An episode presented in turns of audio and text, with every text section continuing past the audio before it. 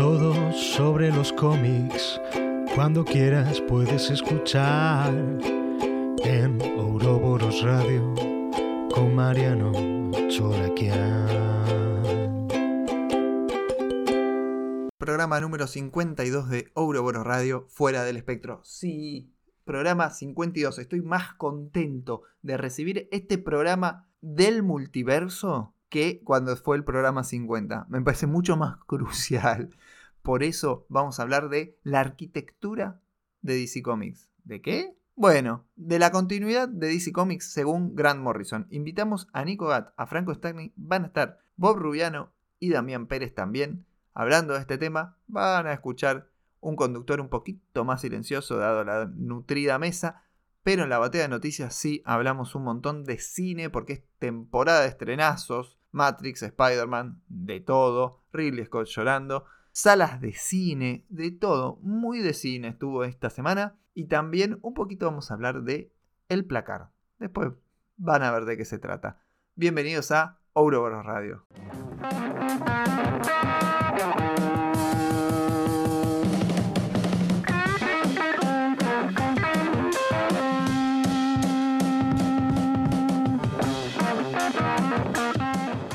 dentro de un placar.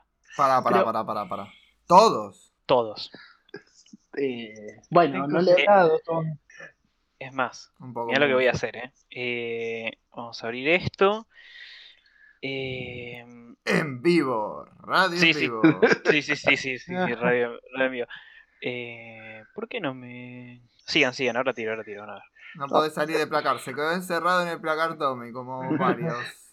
Ahí está, ahí está.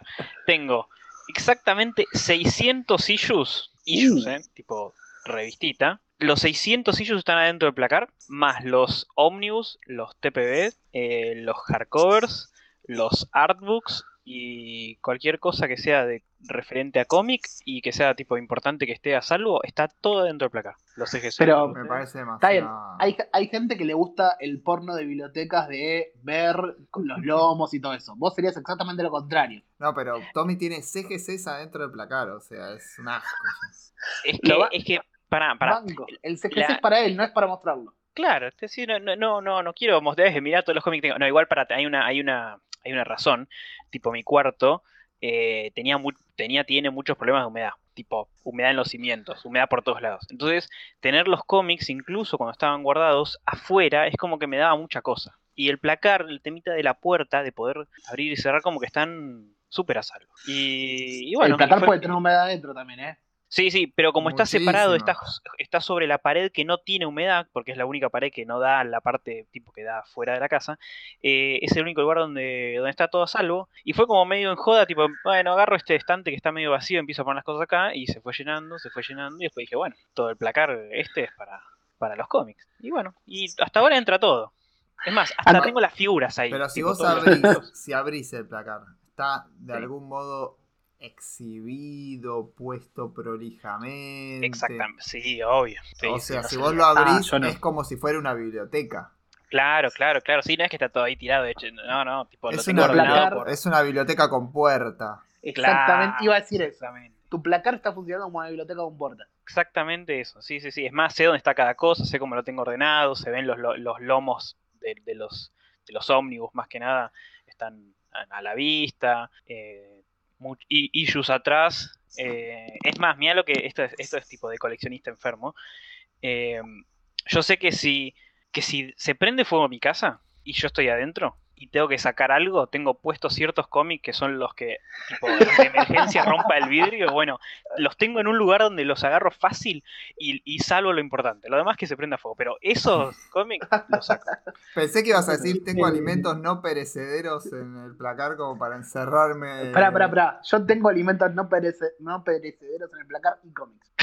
Te podés meter adentro del placar y sobrevivirás. No, no, el placar es de madera, no hay chance de que sobreviva. Es más, no tengo ropa dentro del placar. La tenés afuera. Bien, no, está muy bien. está- está- No sé, la ropa está en uso, está en circulación. Tengo poca ropa. Tengo un placar, sí, tengo un placar en una habitación que eh, no, no es, no es una habitación, la estoy usando como un cuarto extra. Que ahí empecé a dejar cómics, empecé a dejar libros, porque tengo una sola biblioteca acá. Eh, mi biblioteca está en transición, está en cajas. Y parte está acá y terminó lle- cayendo al placar, pero no es algo nuevo. ¿eh? Otras veces también tiendo a dejar cómics en el placar y libros. Pero sobre todo cómics. No sé por qué, me tienta. Siempre hay un espacio libre en el placar para apilar cosas. Es raro eso. Sobre ¿Cómo se todo. nota que no viven con mujeres? Si vivís con una mujer no queda lugar en el placar libre. Es que no lo, no lo ocupo con ropa el, placar, así que sí. En otras épocas me ha tocado y no había problema con el placar. Yo sí, yo sí vivo con una mujer, pero no tenemos bien distribuido el uso. O sea, no, Pero, no pero tenés biblioteca. desmitifiquemos. Sí, tengo, tengo biblioteca, pero también hay lugar en el placar, no, no hay tanto problema. No, nunca tuve eh, tanta ropa para pelearme, tanta ropa para discutir, para que sea un problema el espacio de placar, a menos, menos con los libros. Ah, Igual está como repartido equitativo, digamos, como que ella se quedó con los placares y yo copé el living con la biblioteca. ¿no? En este momento también tengo ocupado un sillón cama con libros, pero bueno, son cosas que tengo que acomodar. Ah, ya Para arriba del cualquiera. sillón. Sí. Ya, ya, ya estás ahí Ah. nadando entre, entre libros. Sí, sí, no es por falta de espacio, es por desorden en este momento. Está como, está como Neo antes de, de descubrir que la pastilla roja. sí, sí, está como así, medio sin rumbo, en- con un pie en una realidad y el otro en la otra. Es lo que hay, es lo que hay. El cuarto del hacker de película, ¿viste? Con, con to- todos los restos de comida, la ropa tirada, las- los libros tirados, un, un quilombo. Y creo que debe ser tipo todo lo contrario. Todos los nerds ordenaditos con cositas. Bueno, da- da- justo Dami no, pero por lo menos a mí, ese tipo de cosas. Yo puedo tener todo, todo el cuarto con la ropa hecho un bollo, hecho un desastre, pero la biblioteca, las figuras y los cómics está siempre ordenado. Eh, comparto, la verdad que sí, estoy en esa, ¿eh? No, so- no suelo tener la ropa ordenada, pero las, la ropa en tránsito, para mí hay ropa en tránsito, hay ropa que va pasando, que va desde que me la puse, me las puse, me las saqué hasta que llegó al lavarropas y se coló y a veces no pasó por el placar de vuelta, pero la biblioteca está ordenada, no tengo figuras, no soy de figuras, Ca- capaz algunos dinosaurios ahí decorando nada más, y caracoles. Bueno, sí, eso es raro, tengo muchos caracoles, Caracoles, No. Betsy. no le cuentan a nadie eso. Che, ¿Caracoles comunes? Yo estudio caracoles. Ah, claro. Lógico. podría trabajar en la Radio Colombia. Radio Caracol, obviamente. ¿Querés que te cuente caracoles? No, Esa- deja, hagamos un especial. Cero escucha va a marcar en el timeline. Un día hacemos especial caracoles en los cómics. Se termina en dos minutos. El, el juego del caracol en vez del calamar. No, no se me ocurre ninguno en este momento. No hay ninguno. Eh, bueno, pero Junjito te, te regaló un poquito. Al menos un capítulo de Uzumaki hay. Claro, un poquito te regaló. Sí, bueno. Bueno, mejor hagamos de dinosaurios, otra cosa más interesante algún día. Hasta hay más estrellas de mar que caracoles en los cómics. Che, ahora que, que hace un rato nombré a Matrix, va a pasar sin pena ni gloria la 4. Y eligieron una mala fecha. Mira, no sé, ¿eh? No sé. Eligieron mala fecha, se estrena también en HBO al mismo tiempo. Para mí depende, está- depende mucho de la película, digamos.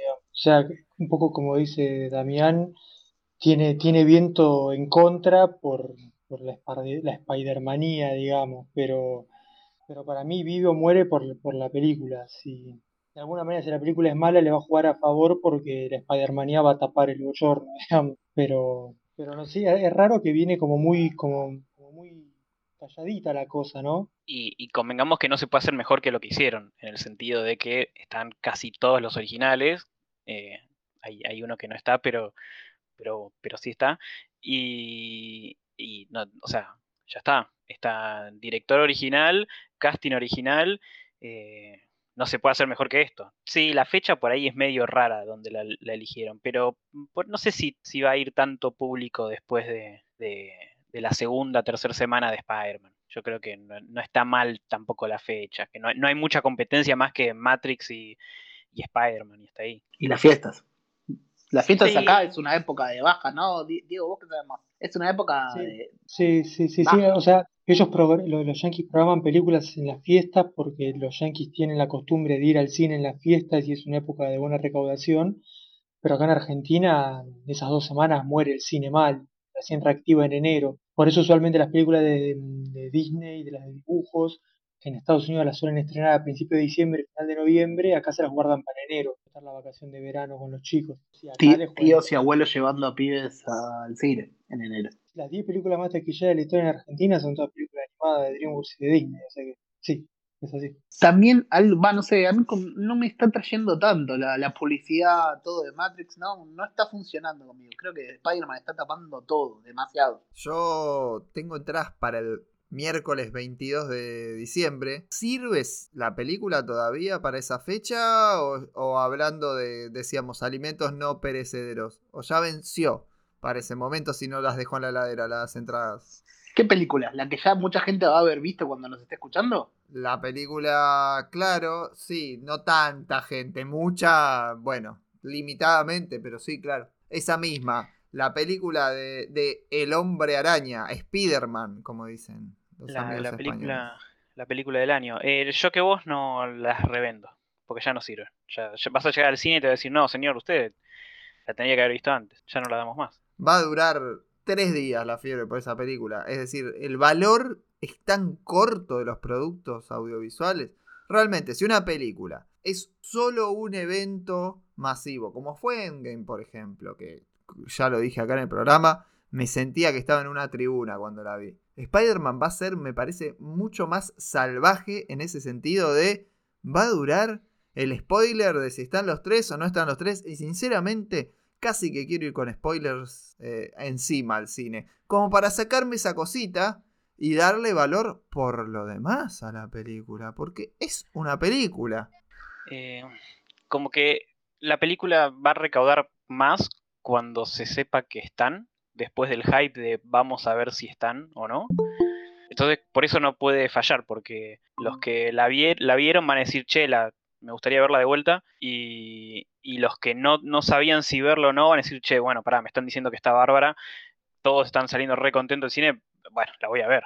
Para mí va a pasar con Endgame de que no solo va a recaudar una fortuna, incluso para pan- pandemia, sino que va a ser vista varias veces por la gente. Porque los números de Endgame son, son así superlativos, no, no, no hay, no hay comparación. La, la única forma de explicarlo es que hay mucha gente que la vio varias veces en todas partes del mundo. Y, y con, con ese tipo de, de películas, con, con esta de Spider-Man, para mí va a pasar exactamente lo mismo. No, no no importa, lo único que puede arruinarlo es que le vaya muy mal y que sea muy mala. Y por las- los comentarios que están saliendo, no sería el caso. Ya, por lo menos, ya mal no le va a ir porque ya vendió un montón de entradas antes del estreno. Pero igual no me gusta esto. Si la película solo vale por los spoilers o por las cosas que pueden o no pasar, y si es solo por eso, que le vaya mal, porque no, no me está trayendo nada de eso. Yo te- tengo muchas ganas de verla, pero si solo va a ser por lo que hay o no hay, ya me, ya me parece que es muy choto. Y que eso es marketing. Lo milagro, el de- lumigralismo. La, pregunta de Mariano al final del día es la pregunta de si la película es buena o no. Si la película es buena, no importa el spoiler porque va, se, va- se la va a bancar sola. Si la película es mala, es entonces que sí, que nada más importa el saber si están y saber lo que sí están. eh, después ahí viene un tráiler donde aparezcan los tres. Claro. obviamente. La, la semana que viene está ese tráiler en todos los canales de televisión. Me ¿Qué vuelvo tres? loco. ¿Qué tres? ¿De qué tres estamos hablando? Los tres chiflados. Ah, de Batman, Superman De y las Wonder tres, Woman. De las tres Spider-Woman, Jessica, la eh, araña y la otra. Jessica, eh, ¿cuáles son las tres? Jessica, eh, Julia Carpenter y después tenemos La, la que nombró Roy, que es eh, Araña. La araña. La araña. Madame Aña Web. Corazón. Sí, por eso, Aña araña, Corazón. araña, eso decía araña, la, la, la, la chica. La mujer araña latina. no, Araña Latina. Corazón, sí. ¿No? Es la Claro. Araña Corazón. Y después, si querés, sum- sumamos a Silk, que es básicamente Pero es Spider-Woman. Silk, no es Spider-Woman. es O Silk. a, bueno, a la hija, Eh. Spider-Girl.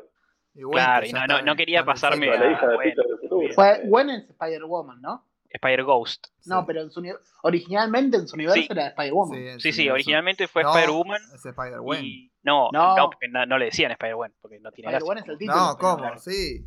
Pero no, es como decirle Spider-Peter. Y es como No, ya no, sabe. Peter. Eh, Era el efecto Shazam, pero era Spider-Woman. Claro, claro. Era Capitán Marvel y, y Shazam. Eh, y, pero después sí, pero- en, en un momento en los cómics sale Bueno, a la luz que es, que es, Ajá. que es Gwen y, y ahí eligieron. Spider-Gwen. Gran diseño de traje, el Spider-Man es zarpado. Bueno, ahí sabe la historia de, de Spider-Man, en realidad es, un, es una portada, ¿no? ¿O eso era con Gwenpool? ¿Cuál era la historia? no. No sé El cuál de las dos. Qué lime Eh, Wempool.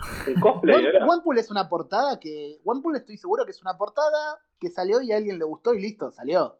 Se hace historia con esto. Spider-Man no estoy tan seguro. Me parece que no, que es de un cosplay, algo así puede ser. Sí, sí, sí, sí. Eh, eh, pará, eh, Gwenpool, sí. Gwenpool era tipo, la, el, el- había salido como una portada de Secret Wars, eh, tipo como en, la- en las amalgamas de, de- de Marvel, y unía a Deadpool con, con Spider-Gwen. Y, y fue una joda y quedó, y quedó, pero bueno, el, el origen del personaje nada que ver a, ni a Gwen Stacy ni a Deadpool más que el, el nombre, ¿no? E increíblemente no está mal las primeras historias de Gwenpool, ¿eh? Sí, sí, está- están muy buenas, la, la- serie regular está, está muy interesante, tipo, fuera de joda. Yo creo que Marvel está muy careta como para bancarse a Deadpool y a Wempool. Pero bueno. Bueno, viste que Deadpool hace rato que no tiene serie regular. Sí, hace un tiempo, igual que el Capitán América. Viste que hay algunos que no tienen Menos serie tiempo. regular y, y pasan, pasan sin pena ni gloria, muy por abajo del radar. Es raro eso realmente. Lo de Deadpool me, sor- me sorprende. Capitán América ha tenido épocas sin serie regular, pero lo de Deadpool me sorprende más hoy día. Hoy día me sorprenden todos, porque estaba viendo cantidad enor insana de series. Eh, sí, ese es el, el sí, problema. hay series de todo. Hay a veces series que decís, eh, ¿por qué hay una serie de fake de estos clones de Venom? ¿Qué es esto? ¿Qué es, qué es esta? Ponemos un pitido acá, Mariano. No, no, no, acá no hay pitidos. es No, no censored. Eh, si estás desnudo, salís desnudo acá. Se ve todo. Uh, otra vez estoy sin pantalón. bueno, pero eso es porque tenés la ropa tirada por todos lados. Sí, quedó en el placar abajo de los libros, seguro, el pantalón. Hablando de esto de que las cosas duran poco, yo quiero preguntarle a Tommy de una noticia que, que la semana pasada era la noticia, estoy hablando hace una semana nada más, ¿eh? no estoy hablando hace tres meses, que era Charlie Cox como Daredevil en el universo Marvel, bla, bla, bla, que era, uh, es la noticia, salió por todos lados, repetición, eh, replicando por todos los, los portales. Hoy no estamos más hablando de eso, ya nos olvidamos, pero que encima no era tan así, no, no era una afirmación, como que no es Charlie Cox en el universo Marvel como Daredevil. ¿Cómo era Eh, la cosa? Explícame eso. Tommy. Si, si Feige tiene, tiene eh, ya sus, sus años como, como productor, como, como capo de, de Marvel Studios y tiene esa experiencia ya de, de décadas encima, también tiene de, de esquivar estas preguntas y responder a medias o, o responder pero no responder, viste, medio a lo futbolista, de que tiene el, tiene el discursito después del partido y lo tira y listo, ya está, chao, no me voy. Y, y sí, lo que había, lo que había dicho era que eh, no confirmó. Él lo único que dijo es que si en algún momento aparecía Daredevil en alguna parte de lo que se llama el MCU, iba a ser Charlie Cox. Lo que confirmó es que no iban a recastear a Daredevil, que hubiera, que hubiera sido una, una locura, nadie se le ocurriría, teniendo a Charlie Cox recontra vigente, recastearlo, ¿no? Pero eh, sí, se, se in- superinfló la noticia de que confirmado de que vuelve, de que sí, de que vuelve, de que Charlie Cox, y en realidad era de que, bueno, sí, Charlie Cox, Cox va a ser eh, Daredevil, pero no, no, no lo no confirmó ni, ni cuándo, ni dónde, ni cómo, ni si, ni si iba a pasar. Pero bueno, habría que ver esta semanita, va a ser importante. Me vuelvo loco un poco eso, que es la interpretación. Claro, la interpretación del titular. O sea, los titulares era eh, Charlie Cox como Daredevil en el universo Marvel. Y de dónde, cuando empezás a leer de dónde viene la noticia, qué fue lo que dijo, es, sí, son las respuestas que da siempre. ¿Para qué? Bueno, está bien, vivimos de eso. Resignadísimo. Sí, un poco te muestra, tipo, eh, también hay una cosa de, de- de esta cosa de, de que a la gente no solo le, le encantó Daredevil, sino que está muy arraigada con, con Charlie Cox y Charlie Cox es Daredevil y no, no se hubiera dado esto con este tipo de noticias si hubiera dicho algo sobre Ben Affleck y Daredevil, no, nadie lo hubiera importado, hubiera sido como, che, ¿cómo te parece? Tipo, Hubiese una sido más- un escándalo. Hubiese Claro. sido bárbaro. Re me gustaría ver a Ben Affleck en el universo Marvel, ¿eh? es- eh, sí, pero no como Daredevil. Hay gente en este momento cortándose las venas. Eh, yo ya lo dije y mi, mi sueño de, de- de así de, de friki de este lado de Marvel y, y de juntarlo con DC es eh, hacer como, como hay, hay, una, hay una viñeta de una serie de Deadpool donde hacían el, el- el chiste de eh, Batman versus Superman, la película, y era, eh, ¿cómo se llama? Eh, Hyperion Perión y Nighthawk. y Night Owl, exactamente, y que sea Hyperion, hecho por Henry Cavill, y Night Owl con, con Coso, con, con Ben Affleck, y es un casting perfecto, y ya está. Ojalá, ojalá. No sé si la necesitamos esa película, pero estaría re bueno. Aparte que Ben Affleck, Ben Ben Affleck también hizo de Superman en una en Hollywoodland. No sé si alguien la vio, si la recuerda. Sí, de Reeve, No. no, de Reeve era, el primer Reeve. Del primer Reeve, no de Christopher, sino de, de, de Gerald Christopher. No de Christopher Reeve, sino de, de- de- perdón, el otro, el anterior. El, el serial de los 50. Eh, Que George, no era un George. trágico por meter con, por líderes de poder. Sí, Josh Gracias, Reeves. Gracias, Tommy, por el dato de estadístico. Eh, Está la foto con él con el traje, con el traje puesto, ahí todo super, Superman, el clásico, ¿no? Sin, sin, sin los músculos casi. Bueno, entonces también fue, es el único actor que fue Batman y Superman, podemos decir. Eh, sí, sí, estoy, estoy pensando eh, en algo de vos, pero sí, sí, sí. Es gra- ese es buen, buen currículum. Y Daredevil. Ya está, ya está, denle el, el, el Stan, el Stan Lee de oro, no sé. Tendría que haber un, un Stan Lee de oro para. sol- tipo como los Razzies, viste que los Razzies son para películas malas. El Stan Lee solo para películas de cómics. Tipo, solo compiten. ya- total, hay tantas todos los años que. Hizo también un artista de cómic en la, en la saga de, de, de- en la- Sí, en las películas de Hizo la- Smith. hizo de un- del, del dibujante o del guionista, no me acuerdo, que hacía Bloodman and, eh, Bloodman and, and Show, el del La historieta que estaba los personajes en que en teoría le co- copiaban a Jay, Jay Silent Bob. Sí, eso aparece en Mallrats y en, eh, bueno, en la película de Silent Bob and Jay-Z, Strikes Back. Era, Jay and Silent Bob Strike Back, claro. Y ahora en la última, en la de Jay and Silent Bob Strike Back Again. no, No era, eh, yo, la vi, espera, era eh, Rebirth o Re, Reorigin, no sé, una onda así. Rebirth no, porque es de DC eso. Sí, pero era, era tipo Rebirth, ¿no? No- Reborn, algún, alguna verbo así. Eh, Reborn es de Marvel. Rebirth es de DC. Es como Crisis y Secret Wars. O Wars. Pero igual estoy hablando de Kevin Smith. ¿eh? No importa. Son, son las palabras que dentro de poco las van a. a- Ya tienen los derechos también de las palabras. claro. Y como superhéroe. Sí, superhéroe los marca. Claro. Bueno, eh, tipo un reorigin o que volví a, empa- volví a arrancar. Me falta la palabra, la tengo en la punta de la lengua. ¿Reboot? Reboot. Es reboot. reboot. ¿Es reboot? ¿Viste? Me olvidé la palabra reboot. Claro, porque yo soy el lector de Marvel más que nada, ¿no? De ese, por eso. Que no, no rebotearon, gran, no. serie, No, manzana. gran serie animada, Reboot. Ni idea qué es. Es la última película que hizo Kevin Smith.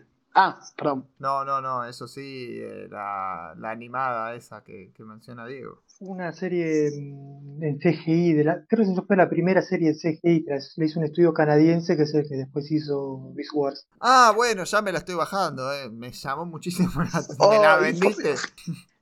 Ay, Si querés ver CGI feo. viejo, gráfico PlayStation 1, un golazo. Para, qué ¿no le gustaba, Beast Wars. ¿no le Qué gustaba Beast Beast Wars. Esta es la grieta generacional de vuelta en el, del Sí, programa. no, no, no me ha gustado. Para mí era la mejor serie. Vos, vos. Damián, No vos me Damián, gustaba. con los dinosaurios que hay ahí. Pero eran todos muy feos. Todo. Había dinosaurios, había Transformers. Tenía que ser perfecto, pero no.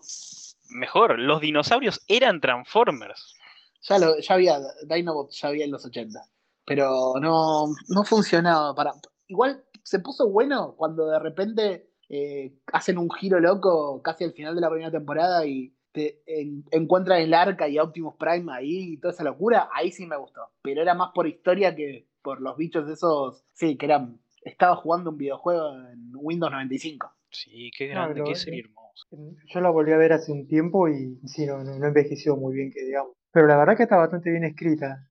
Creo que estaba Furman metido, que era el, ¿no? el que hizo los dibujos, los Sí, Furman, es el Claremont de Transformers, está en todos lados Furman. Hay, hay que bajarlo un poco a Simon Furman. Porque ya no hace tan, cosas tan buenas. Es un Filoni viejo que ya está, se quedó sin pólvora. Eh, es el ¿Cuántos que hizo tiene? Furman y hacía los cómics de Transformers en los 80. En realidad, Furman empezó en la filial eh, británica de Marvel haciendo los, de tra- los Transformers de la serie para el Reino Unido, que tenía, acá les cuento un dato. Eh, la serie de Transformers de Marvel salía mensualmente en Estados Unidos, pero en Inglaterra salía semanalmente. Entonces le metían relleno en el medio y eso lo hacía Furman, todo ese relleno. Parece que gustó tanto ese relleno que Furman se termina haciendo cargo de la serie norteamericana. Y después terminó siendo el Carmon, el Filoni, el George Lucas, el Kevin Feige, lo que quieras de Transformers para siempre, porque es el único autor que trabajó para Marvel, para eh, IDW. IDW y para la que estuvo en el medio, Dreamwave. Eh, Claro, Dreamwave. Y aguante Rata Trampa. Claro, y Avispanator. Hispanator. ¡Avispanator! Sí, siempre, le- siempre explotaba Avispanator. Era, un Y Terrorsaurio. Y en esa etapa, terrorsaurio. en esa etapa que decís, Damián, aparece también el fantasma de Starkrim, de vuelta. Una vez más. Aparece. Aparece el fantasma las Stark y aparecen, aparecen en un montón de cosas. Furman estuvo metido. Hay una historia con los discos dorados que también la meten en los cómics. Ah, ay, sí, pero no, en. Y después pasa Transmetal y es como que se vuelve todo neofuturista y decís, bueno, ya no son dinosaurios, son naves espaciales y, y aviones y cosas así. Y, y la rompen todas también, estaba bárbaro. Sí, que era medio zen la transformación. Sí, sí. Y había como que Tron. se habían Ese como Tron. fusionado algunos, tipo, había el, el lobo blanco con, con, con ¿cómo se No, llama? prim- primero viene fusión, la- el, como metal fusión, no sé qué, y después se va al trans metal y después es, es toda una locura. Acá vale la pregunta de Homero, ¿eh? ¿Alguien vio a Trump? es Tron. Hermoso. Y, ah, otro dato. eh, no sé si vieron la última serie de Transformers, la que salió por Netflix, que está bastante bien. Y en la Netflix. última Netflix, en la última temporada hay eh, meten a, los personajes de Beast. Y la próxima película de Transformers va a tener Beast Wars también. Me gustan más ahí que en su serie original.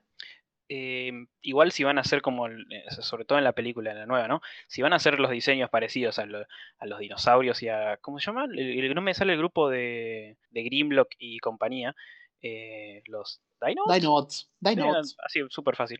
Los Dinobots, eh, si van a tener esos diseños horribles y, y Grimlock no va, no va a hablar, va a ser Dinobots, tipo- Dinobots. Ya aparecieron las últimas dos películas. Son horribles, horribles. Claro, tipo, como que no. Lo, lo- creo que Ah, lo mejor que salió de, de- de las películas fue la- en la última de Bumblebee, los diseños originales de, de la G1, eh, con, con Soundwave y todos, todos con su diseño clásico bien, bien cibertroniano. Sí, cuadrado. prefiero los diseños clásicos. Prefiero que parezcan, incluso aunque parezcan autos viejos, pero por favor, por favor. No, no, no más de eso. Esos Dinobots son horribles, horribles. Si seguimos hablando de Transformers nos, nos- nos van, a, nos van a retar, ¿eh? Sí, yo ya estaba, ya estaba mirando otra cosa, ya estaba en otra, estaba aburridísimo. No, hace un tiempo que, que Diego había hecho alguna, algún tuit, alguna expresión, ya que estaban hablando del CGI viejo, en relación al juego entre Arkane y, y Spider-Verse 2, como el CGI del futuro, es decir, hablamos del CGI del año del, del pedo. Y hace poco, como que de algún modo, Diego le dio la bienvenida a la, a la animación del futuro. Explícame un poquito más, porque en 140 caracteres medio que no entraba. No, era básicamente eso, de que justo estaba mirando Arcane, que la verdad que es excelente la serie, porque además está muy bien escrita.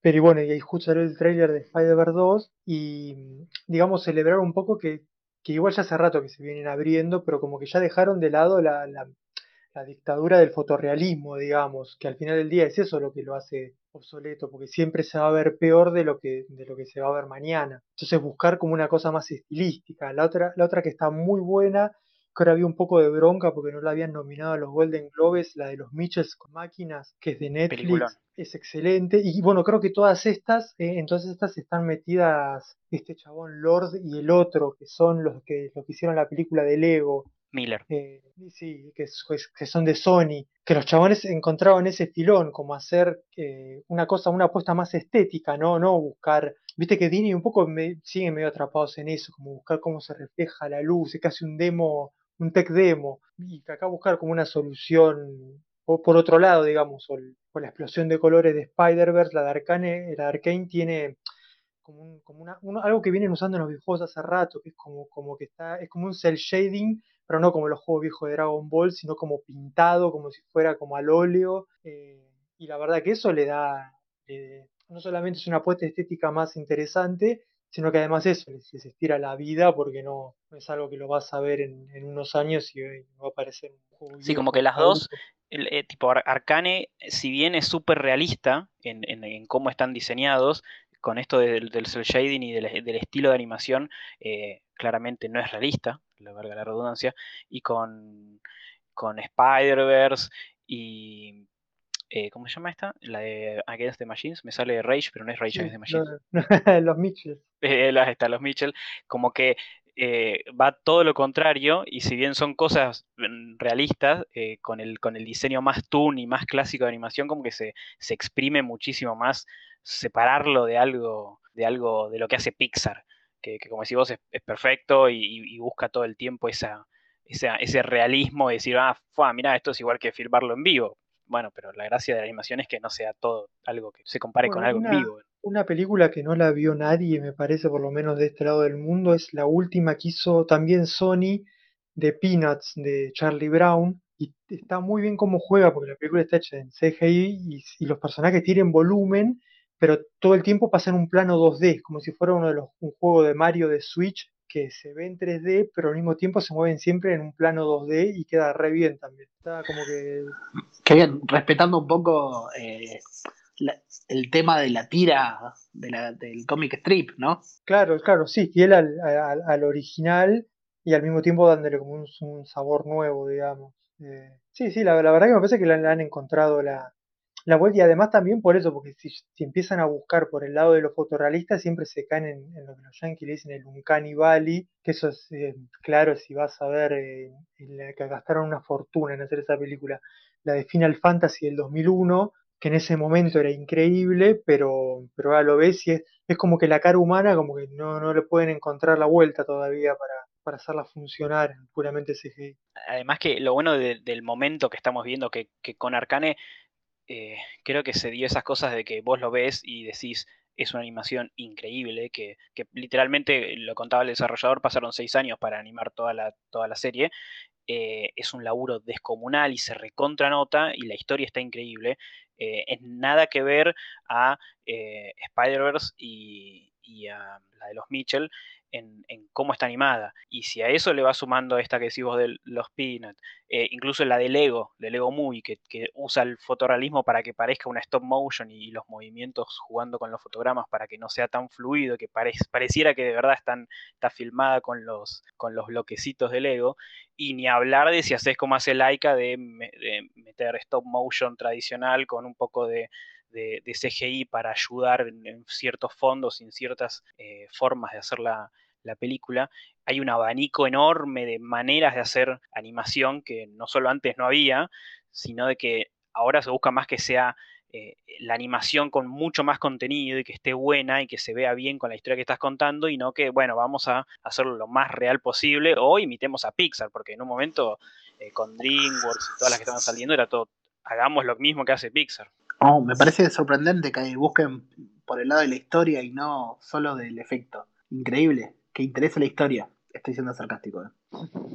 Y que yo creo que, eh, o sea, ya se habla un poco como que la década del 2000 va a quedar un poco como una edad oscura eh, en el, del cine, en el sentido de que muchos echan la culpa a George Lucas, que con episodio 1 rompió todo con pantalla verde, con que la filmó toda digital, que empezó como una especie de carrera casi armamentística de quién hacía la película con más efectos, con más pantalla verde, y por eso si vos vas a ver películas del, o sea, las películas del 2005 agua- se ven peor que la película del 94. Para mí la, eh, la- la que más se le nota es la de King Kong de Peter Jackson, que es muy buena peli, el guion, la historia está buena, pero los efectos claramente estaban haciendo más de lo que podían hacer y hoy eh, son películas casi que tendrán que hacer como los juegos, que cuando los relanzan dan unos toquecitos porque no, no, no están a los estándares de hoy. Sí, incluso para trasladarlo un poco a, a lo que charlamos con, con, con las películas de cómics pasa mucho lo mismo, con las series sobre cómics, de, de usar tipo,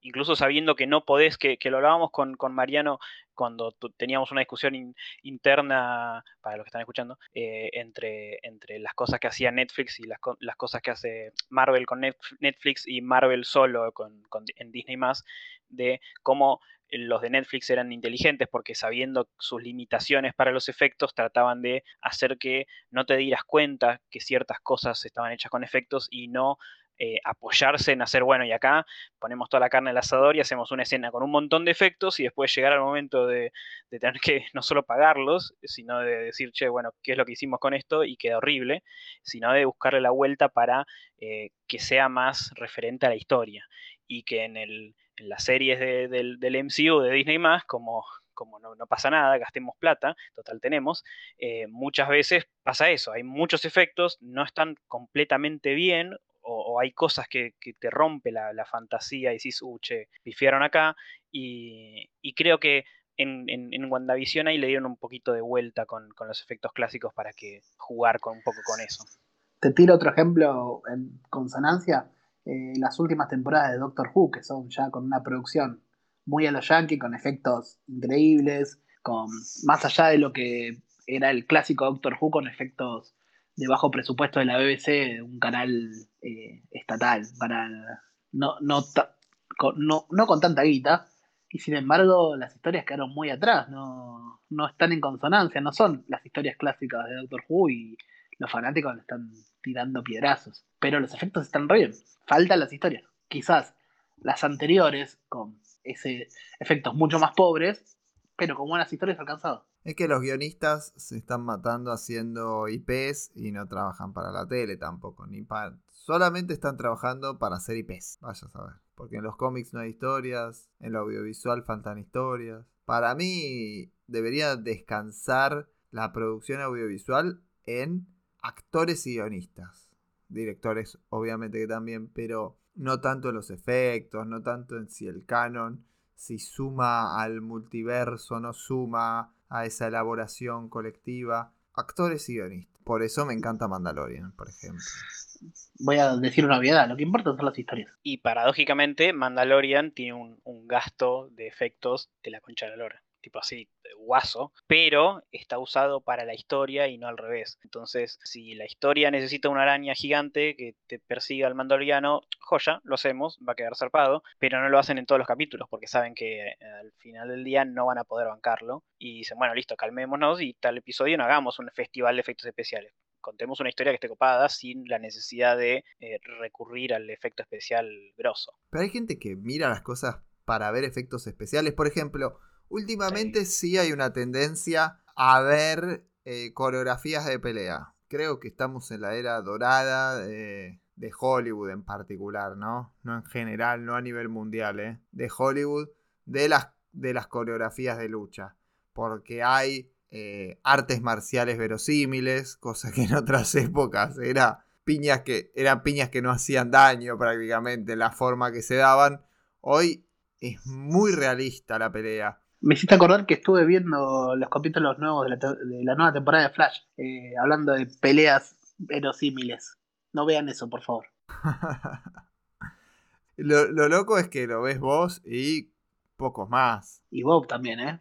Recordemos al señor Bob. Em, sí, volviendo a lo que decías, Marian, eh, sí, hay, hay gente que ve eh, cosas por los efectos. la, saga de Transformers es, claramente el, el, ejemplo más claro. Nadie, si tuvo éxito fue por, por Michael Bay y sus explosiones y sus, y sus efectos con, peleas de robots que no se entendían nada que estaba pasando, pero fue a mirar cuántas explosiones y como qué lindo se ve. Eh, y, también, pero también está eso de lo que decís vos de las peleas, de, este, del gusto del espectador, decir, che, ya no va las peleas que hacía Jean-Claude Van Damme, o de, piñas exageradas y, como que busca un otro norte respecto a, las peleas. Pero eso también es porque fue cambiando y se dieron cuenta de que cuando veían un, algo, una película, veían John Wick o veían algo que estaba bien coreografiado y que estaba también bien filmado, que eso también ayuda, eh, dicen, ah, che, por acá es, esto está bárbaro, no las otras piñas. Eh, si todos más o menos hacen lo mismo, como que no, no, hay nada que resalte. Hay gente que ve películas por las peleas, hay gente que ve películas por los efectos y otra que ve películas por la escena post créditos. O para criticarlas. O para comparar si hay. O para ver si hay easter eggs o no de los cómics. Esa es la otra. Ah, disfrute, disfruta. Bueno, hay gente que disfruta. Meter entradas a todos es un éxito. Exactamente. Claro, ahí está, Spider-Man es eso. Spider-Man es eso. ¿Se acuerdan un sketch de Jimmy Fallon? Creo que era el de Movie de Movie. No, Jimmy Fallon no, de otro. Sí, de Kimmel. Sí. De, de Kimmel. Movie de movie. El, el la que no película que queremos tiene acá. todo. El que no queremos acá. El nuestro es Fallon. Acá somos falonistas. Somos falonistas, sí. Y guardamos los cómics en el placar. Sí. Sí, ¿cómo era el sketch? Que era, una, era un tráiler de una película que tenía todo. Tenía. eh, era un tráiler con 80.000 actores, pero que metía de, de todo, de todo. Era. eh, tenés. Y bueno, y, es- y este Cliffhanger y el meteorito que llega a la Tierra, y Hitler, y Hitler es negro, y to- todas las cosas, como todo para, para todo el mundo. Todo, todo lo que tienen todas las películas, pero todo metido en una. Así quedaría la película que está pidiendo Diego para mí. No, no, yo no, yo no la pido. O- aunque si llega a aparecer esta película estaría bueno por unos mangos ahí invertir. Igual para mí lo más, lo- digamos, lo, lo más sintomático de lo que dice Mariano son los cines 4D. O sea, ya directamente es, el cine es literalmente un simulador. Y para ir a ver una película si te mueve la butaca, poneme Transformer, porque si me va a poner un- el padrino me distraigo. Vamos está sacudiendo todo. a entrar en eso. En mi, en mi disquisición contra los cines de cadena en Argentina, bien, porque estoy recontra caliente. ¿Vieron? Claro, yo tengo el, el abono premium que te regala entradas. Tengo acumuladas de la pandemia una barbaridad. Y en el último tiempo cayó muchísimo lo que ofrecen los cines. Las cadenas se empezaron a quedar en tecnología y lo único que ofrecen como innovación es esto. Una silla que se mueve, pero la si vas a ver la 2D subtitulada, como decir, la común, la regular, se ha quedado muchísimo. Han bajado los decibeles de sonido notoriamente. A veces hasta se escucha el retumbe de la película al lado antes de la que, de la que estás. Eso quiere decir que hay un problemita de ecualización y insonorización también. Los, los, los pochoclos y todo el mundo candy bar ha bajado de calidad tremendamente, pero horriblemente. Ni hablar los vasos, los baldes y todo eso que antes venían lindos, ahora son horribles. El de Spider-Man es paupérrimo. Es una impresión en baja calidad arriba del vaso. Un desastre absoluto. Para tener estos cines de cadena, prefiero perderlos.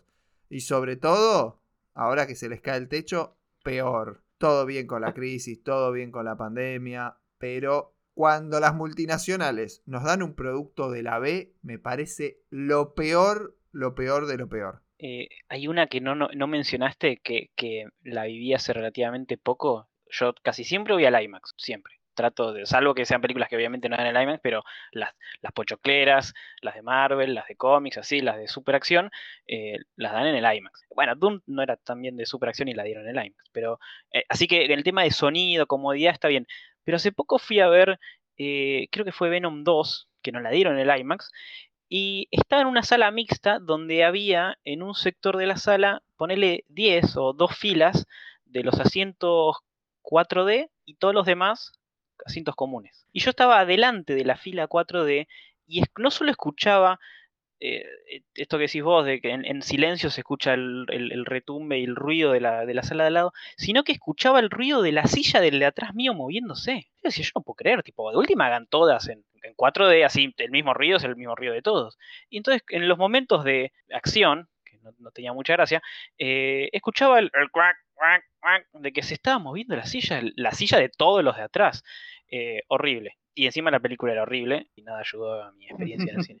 Sí, además esas, esas sillas eh, tienen parlantes atrás, entonces si estás cerca de las mismas, que son la ubicación preferencial de la sala, tan, son justo las, las filas del centro, eh, lo que escuchás son los parlantes que esas sillas tienen atrás, que son unos parlantes chiquitos que hacen unas veces de sonido envolvente, porque la sala completa no lo tiene. Realmente un desastre lo que está pasando con los cines en Argentina, ni hablar ya con problemas edilicios, ¿no?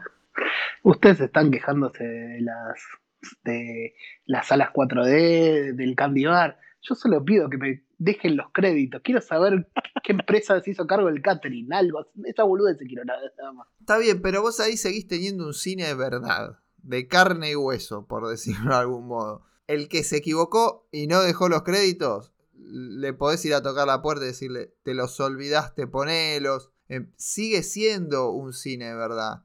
Yo voy a eso, antes que tener una cadena, prefiero que tengan este tipo de errores, esa clase de falencias, y no una multinacional dándonos una supuesta marca, vendiéndonos un supuesto producto internacional que no es tal, que ni siquiera es un poco bueno. Realmente ahí me parece que estamos mal. Ojo, ojo, ¿Sabés ojo. cuando Ojo, ojo, ojo. Eh, el cine de Madrid lo maneja la sociedad italiana. No es multinacional, pero es internacional, ¿eh? Ah, bueno, está bien, está bien.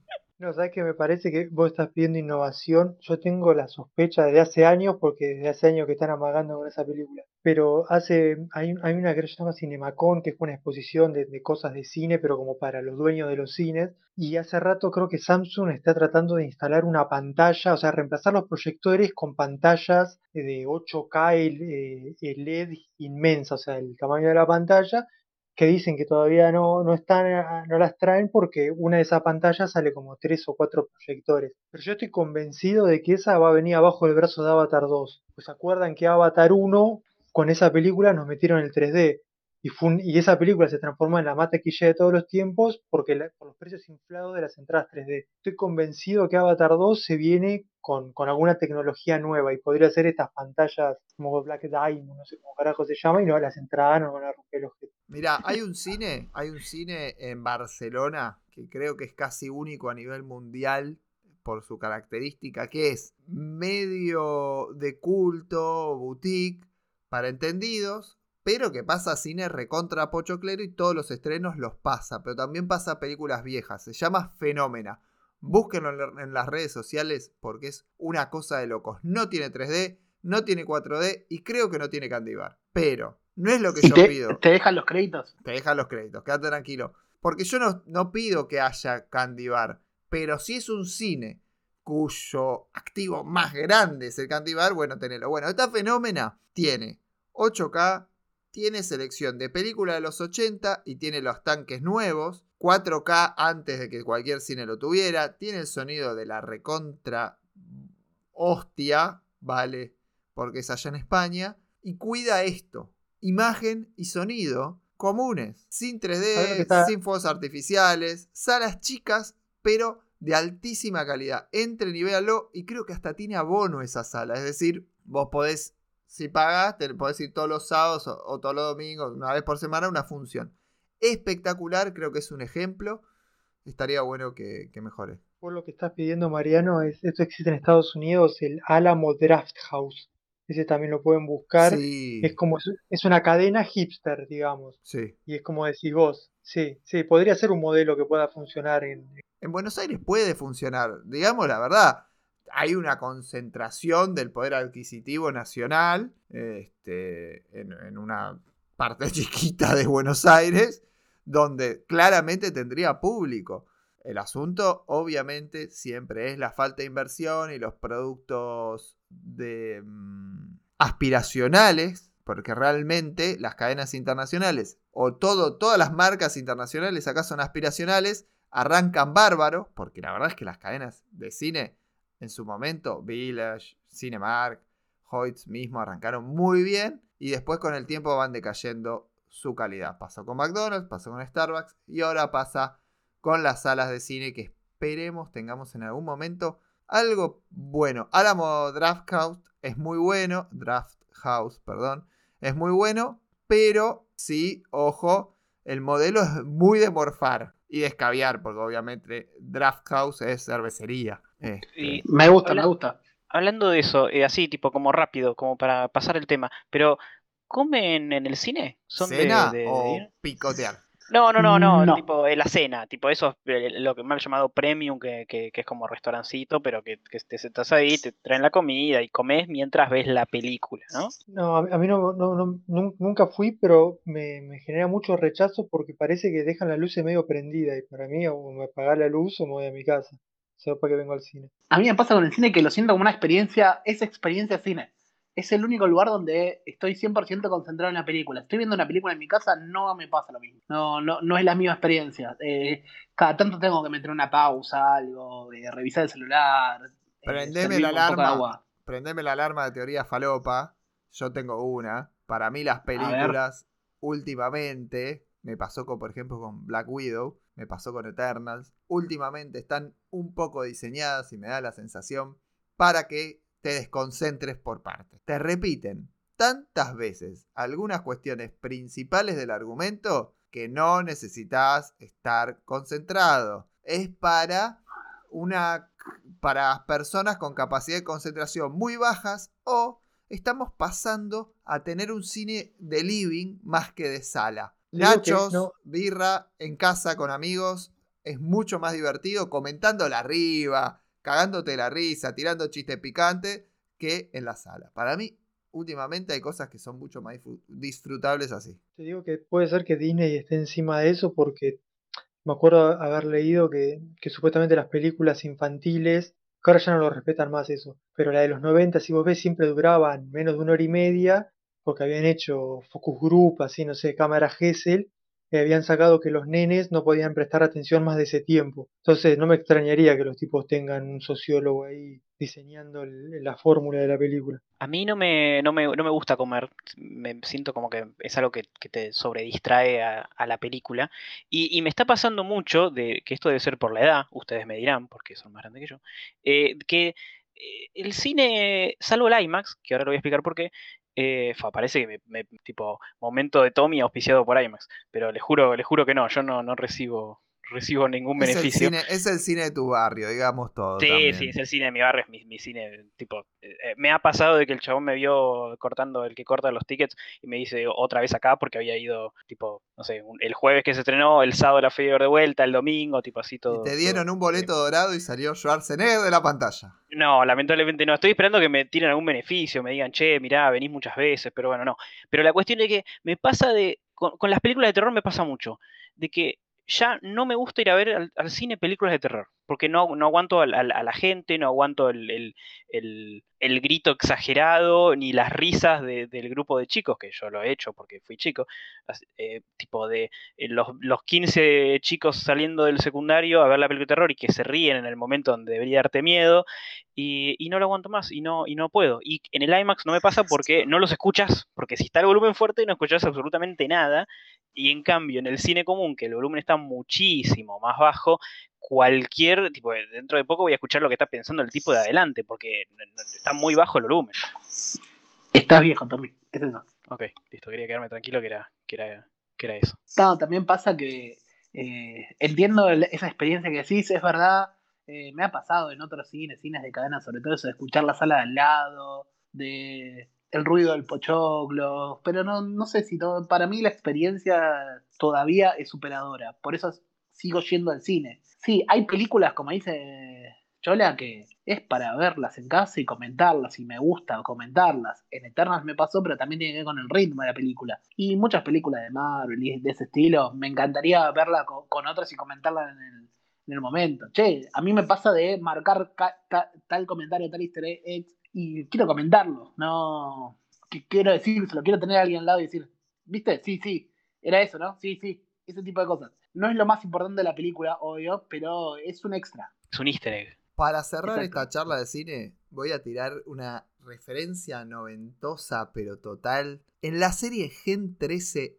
Bootleg, la de Adam Warren, que ese que dibujaba muy animanga, pero muy animanga. Si alguien se lo acuerda, está tan loco como yo, acá se vendió la revista. Vino un saldito español de eso. Por eso la tuve y la recuerdo.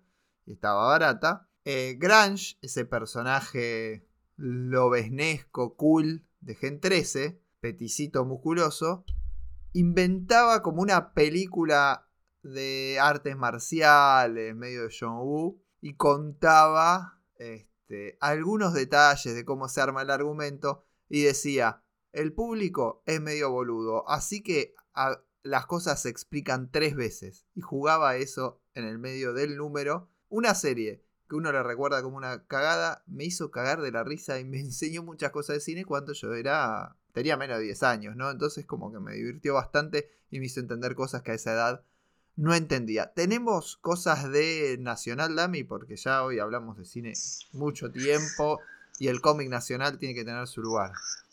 Y la verdad, ¿te acuerdas que en los últimos días veníamos diciendo, ay, tienen que salir cosas para Navidad, para las fiestas? Todavía para mí se sostiene la teoría de Tommy de están guardándose todo para las fiestas. ¿eh? Se viene la, la Navidad, la Navidad, la, Navidad de las comiquerías pronto. Pero bueno, eh, tenemos algunas salidas. Tenemos una preventa que me gusta la, la dupla. Es Mute, Mute, que sale el volumen 2, ya está en preventa. Y sale junto al volumen 1 también. Esto es una historia de Damián Connelly y Gabriel Luque, que sale por la gente de Ratomante Ediciones. Esta es como la preventa de la semana, no tenemos muchas más. Lo que tengo para contarles también es otras, otros libros que se anunciaron. Por un lado, sale también en estos días Instagram, sí, de Maxi Falcone, y tenemos también Ilicitus Cosmos de Diego Arandojo y Hawk, esto por la Farium. Y el de la semana, que esto es no les, no les voy a anunciar lo que sale, sino lo que ya salió, porque siempre pasa así con el señor Doello. Eh, el nuevo libro de dos editores, Gilgamesh, el Inmortal. Una nueva entrega de esta saga de Gilgamesh, de la etapa de Lucho Olivera y Ricardo Ferrari. Este, este libro se llama Gilgamesh el Inmortal, segundo regreso. Un día necesitamos una guía de Gilgamesh. Una guía del personaje y una guía de todo lo que sacó de editores. Tal cual, la verdad que ya, ya hay bastante. Yo tengo dos novedades. Una es que Pablo Vigo el año que viene va a sacar Dusko 2. Muy, muy buena noticia. Lo prometió en vivo en, el Mate en Palusa, así que bueno, nada, lo, lo, hago público como para que... Presionarlo un poco, ¿no? Sí, para que se ponga las pilas y lo saque. Es un artista que deseo fervientemente que, que aumente su producción porque quiero leer mucho más de lo que hace Pablo. Y después se viene el especial de alegría de Maradona. Va a ser muy ácido y muy jodido, me va a poner muy mal y voy a putear mucho cuando lo vea, lo cual está bien y va a cumplir su cometido seguramente. Vamos a las recomendaciones. Vamos. Bien, al fin me contestó uno la pregunta. en mi defensa pensé que ya habías cortado, entonces fue como...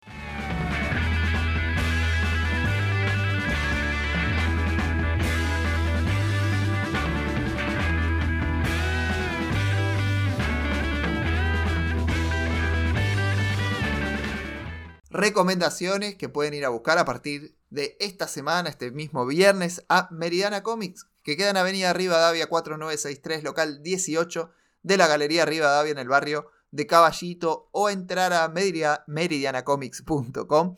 Comprar online, tiene envío a todo el país. Métanle, métanle, que ya llega la Navidad. ¿Qué tenemos esta semana? Hace solo unos meses, tras el éxito de Before Watchmen y Doomsday Clock, y apuntalados por el éxito de la, adaptación de HBO eh, del mismo nombre, DC apostó una vez más al proyecto de, The Watchmen, creado originalmente por Alan Moore en el año 86, y sacó una nueva miniserie, esta vez con los guiones de Tom Kim y con el arte de Jorge Fornés, un arte exquisito.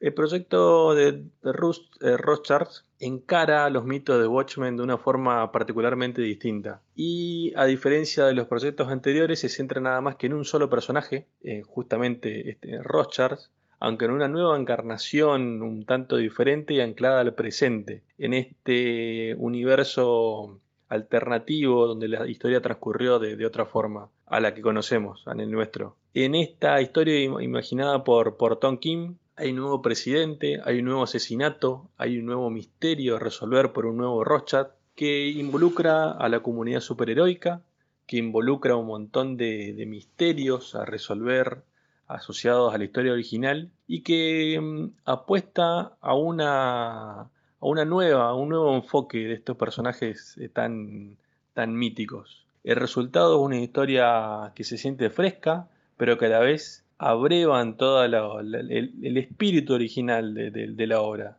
Es un lindo producto, una historia cerrada y la verdad que se sintió como un, gran aporte a, la, historia original. Omnipress saca una edición integral que incluye todo el contenido de la, miniserie completa. Y bueno, les, recomiendo si aún no, no la han visto, no la han leído. Una gran serie que seguramente los detractores de cualquier cosa con Watchmen después de Moore van a, tirar por tierra. Es una gran serie de Tom King con un fornés prendido fuego. Para mí es tremenda Rorschach. Y además siempre con eso que tiene Tom King de jugar con la conspiración y los servicios de inteligencia en Estados Unidos. ¿Qué más tenemos? Bueno, mi recomendación de, esta semanita es algo, ir por lo seguro. Es Daredevil eh, de Sadarsky, Sardarsky, eh, apellido de esos complicados del mundo del cómic. El volumen 2, Sin demonios, solo Dios, eh, la continuación de, este run hermoso de Sadarsky, Daredevil, uno de esos personajes que casi siempre, el 90% de las veces, el que lo agarra y hace un, run en una regular, la rompe, o mínimo está muy bueno para arriba. Y, y Sadarsky no es la excepción. Eh, continúa donde dejamos en el, en el primer tomo con una super, mm, no sé si tanto revelación, pero con, un Daredevil eh, súper bajoneado y, dejando de lado el, traje. Y, es bastante interesante lo que hace Sardaski porque en, estos, issues no aparece tanto Daredevil con, el traje y su aspecto de, de superheroico, sino más en el, en el Matt Murdock humano y, los personajes secundarios. Es como un descansito. Si, los primeros números de, esta regular eh, fueron con, con Checheto eh, y, mucha acción y, tremendos dibujos y todo súper dinámico, acá es como que baja un cambio y nos muestra cómo está eh, socialmente Hell's Kitchen. en los dibujos aparece este personaje nuevo que se llama Lalit Kumar Sharma, que a primera vista, para los que estaban viendo a Checheto pasar a esto, decís, ¿qué pasó? ¿Qué pasó? Porque es un estilo completamente distinto, pero está muy bien porque al no tener acción se luce bien con, las caras y las personificaciones de los, de los, personajes. Y después, si estaban leyendo Robert eh, aparece el enorme Fornés que acá es como, es un pasaje, es como Checheto es el, más dinámico, eh, Sharma es como que empieza a bajar y después aparece Fornés con un estilo mucho más simple, pero con un laburo tremendo. Así que es recontra, recomendable. Eh, un run hermoso de Sardaski con, uno de los mejores trabajos de, con, Matt Murdock. Eh, es una gran recomendación para esta semana. Ya van a ver por qué. Yo voy a arrancar agradeciendo a los a los oyentes del programa porque hace un par de semanas, creo que fue hace un par de semanas, a contrapelo recomendé Nana de Aisha que era una reedición de números viejos, cosas que se ven hace años, y parece que me hicieron caso porque esos números reeditados del 1 al 3 ya se agotaron, tomando por sorpresa a comiquerías y a la editorial. O sea que claramente hay un interés por, volver a leer a que fue una, una, una, de las autoras hit del show, una de las pocas autoras hit del, del show en Argentina, y bueno, como oliendo que, se venía por ese lado, eh, vuelve a la carga, ahora con la otra obra que editó en Argentina de, de Yasawa, que es Paradise Kiss, pero esta vez no es una reedición común y silvestre, sino que es una edición de lujo, no es una Kazenban, pero anda por ahí. Eh, es, van a ser una edición en tomos A5, o sea, grandotes, tipo 20th Century Boys, eh, con sobrecubierta metalizada, con páginas a color, con, una página en, impresa en papel vegetal, o sea, todo un lujo. Eh, pero bueno, realmente lo que es un lujo es la obra, que para mí, del, si bien es, no, no, no, es, no es yojo, porque no será una revista yojo, pero bueno, de ese lado del manga, digamos, orientado al público femenino, para mí es lo mejor que leí en mi vida. Es una historia que además es bien concreta, porque son cinco tomos, que eso también le escapa un poco a, un problema que suele tener el manga.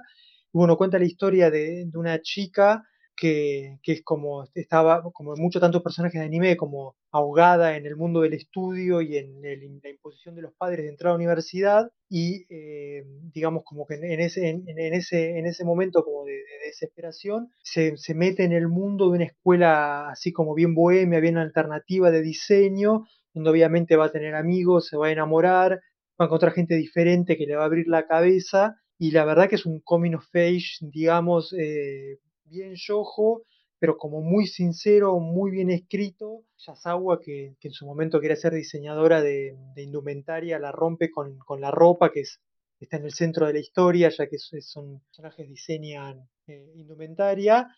Y bueno, y encima en una edición de lujo, cinco tomitos. Así que la verdad que si siempre recomiendo algo acá, pero esta vez es, creo que lo recomiendo más que nunca.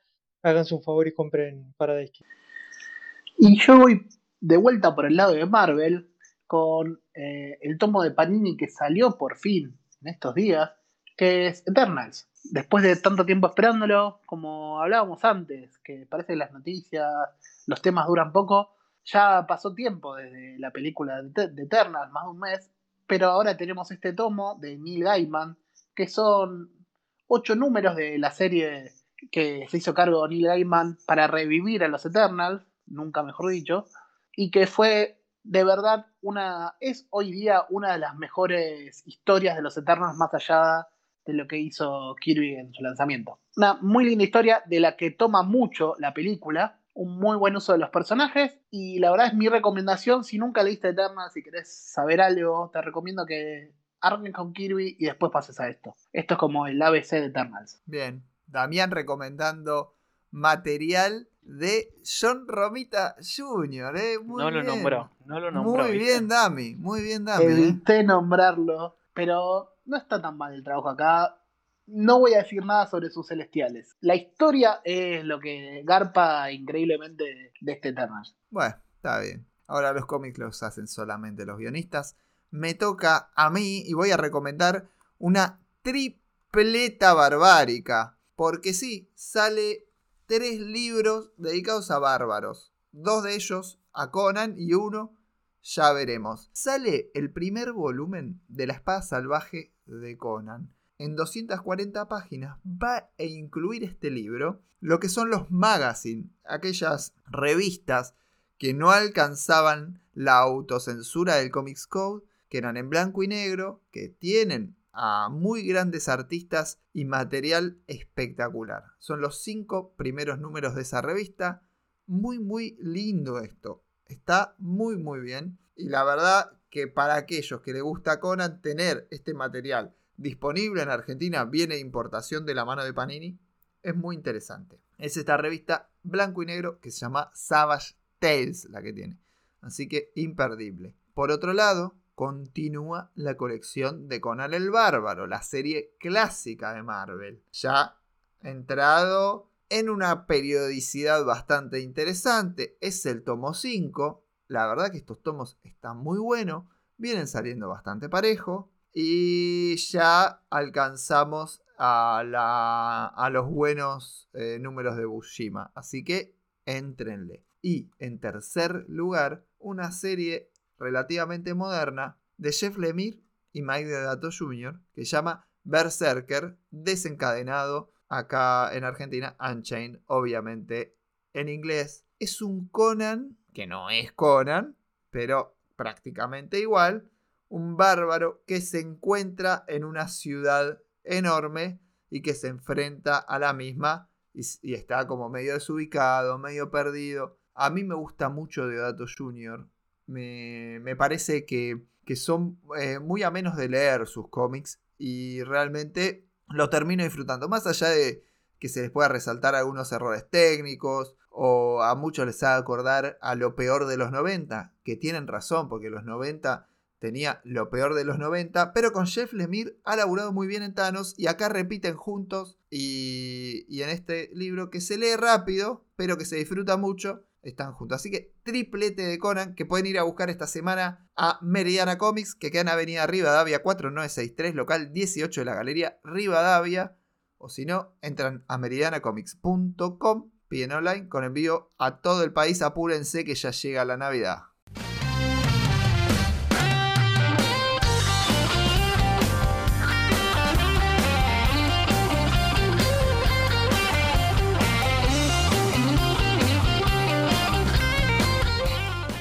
Último bloque del programa y hablábamos hace unas semanas sobre Watchmen de Alan Moore y hoy vamos a seguir tocando de cerca DC Comics, pero vamos a hablar de su continuidad y sobre todo siguiendo la línea que, arma Grant Morrison desde, desde la crisis, desde después de, de la misma de Animal Man hasta donde lleguemos. Hay una mesa de notables, una mesa bastante nutrida hoy y vamos a empezar a saludar a los, a los colaboradores habituales que seguramente en un saludo cuántico van a volverlos a, a, a decirles hola y, y, a saludar. Damián, Bob.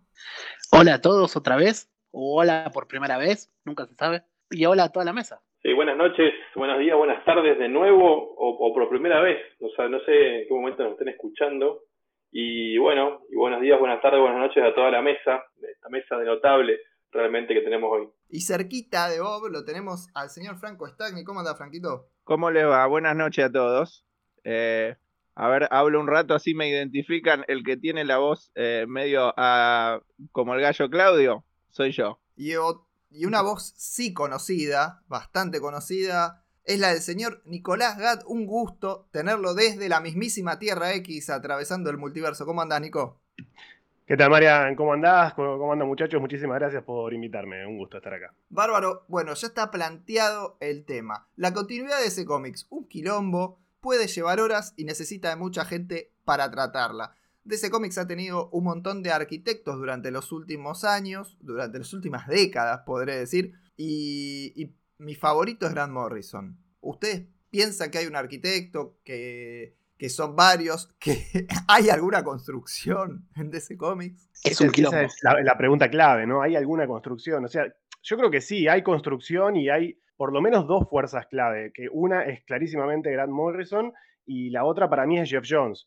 Eh, y hay más, pero para mí esas son las dos voces más importantes, capaz, eh, porque es como que hay un poco un, un, ida y vuelta entre, entre la impronta que tienen estos dos autores y muchas de las ideas que van dejando. La realidad es que Jones también juega un poco a ser Morrison, pero dentro de todos los autores que hay, que son clave, que llevan un poco las riendas, para mí es el que tiene capaz la voz más distintiva.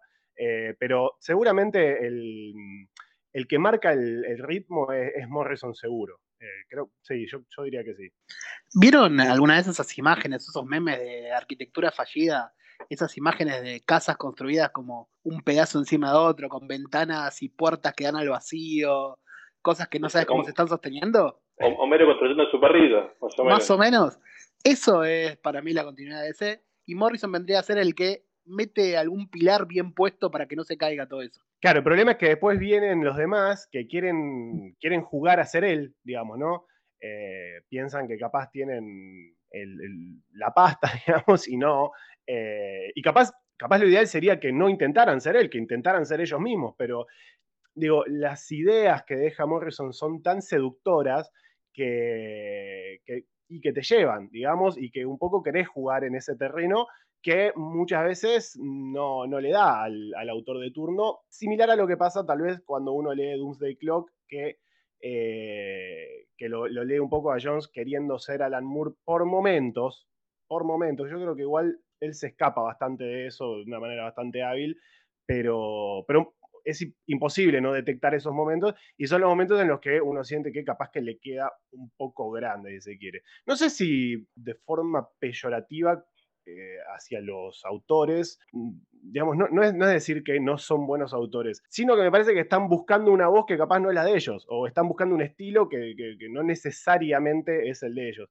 Y con DC pasa eso para mí.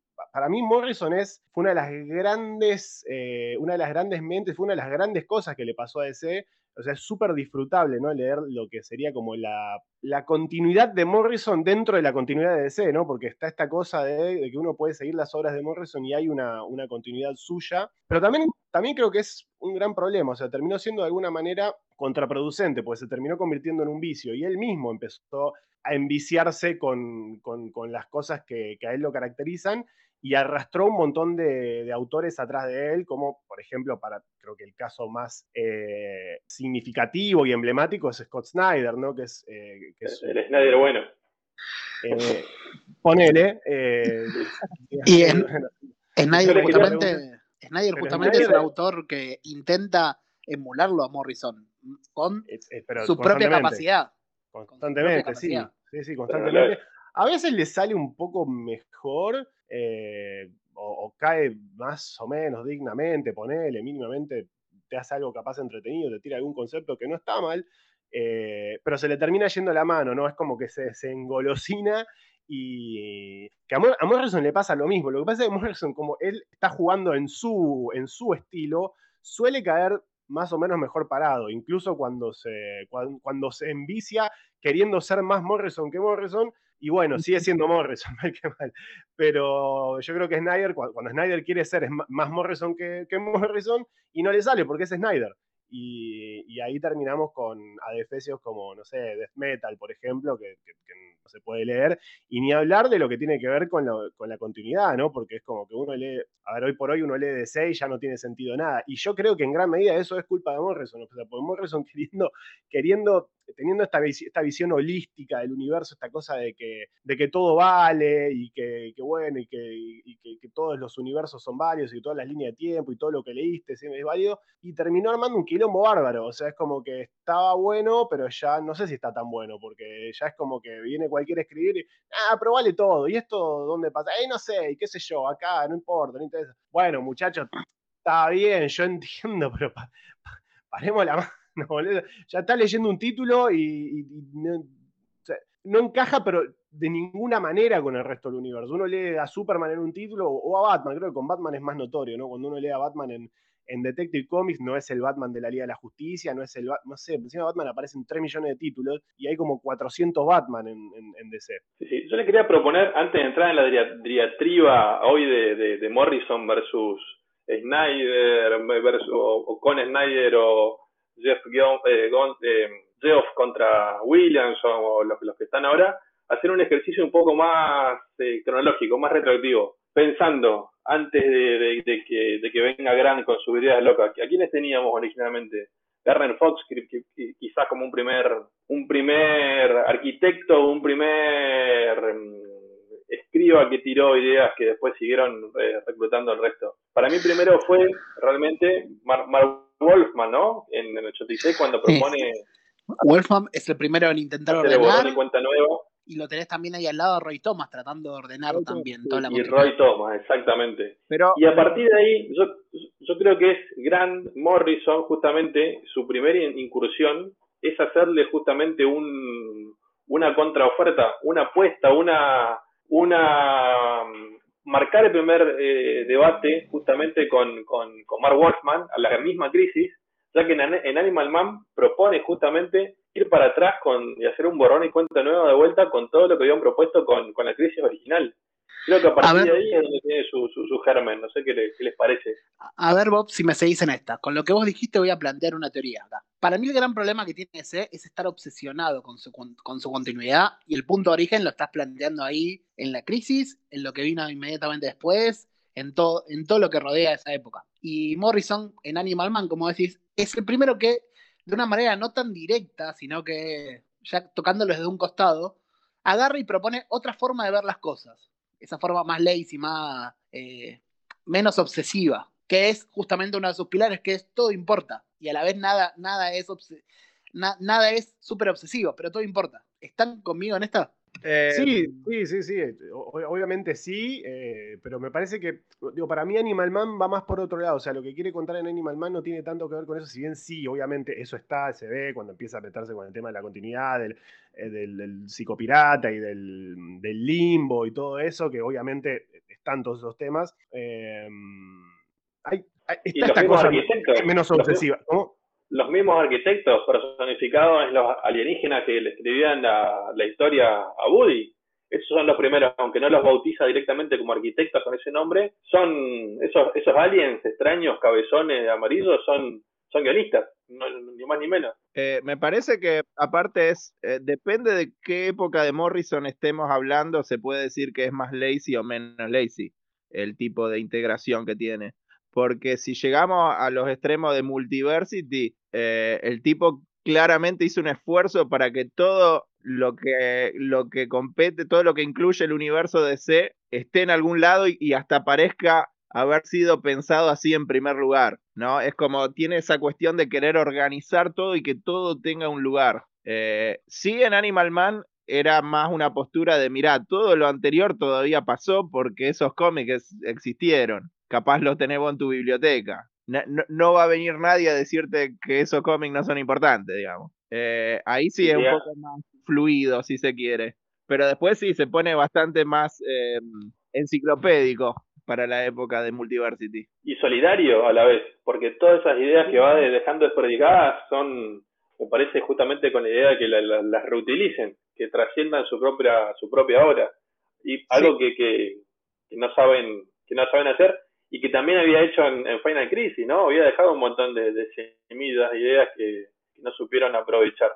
Al contrario. Sí, es interesante esto, ¿no? Esto, vos decir solidario, pero también un poco ególatra, ¿no? Y, y también eh, un poco me importa todo tres carajos. Yo vengo a contar esto y ustedes después vean qué hacen, adáptense. O sea, mis, mis ideas están tan buenas que yo vengo a, a- a resignificar cómo, cómo, se, cómo, cómo se interpreta este universo.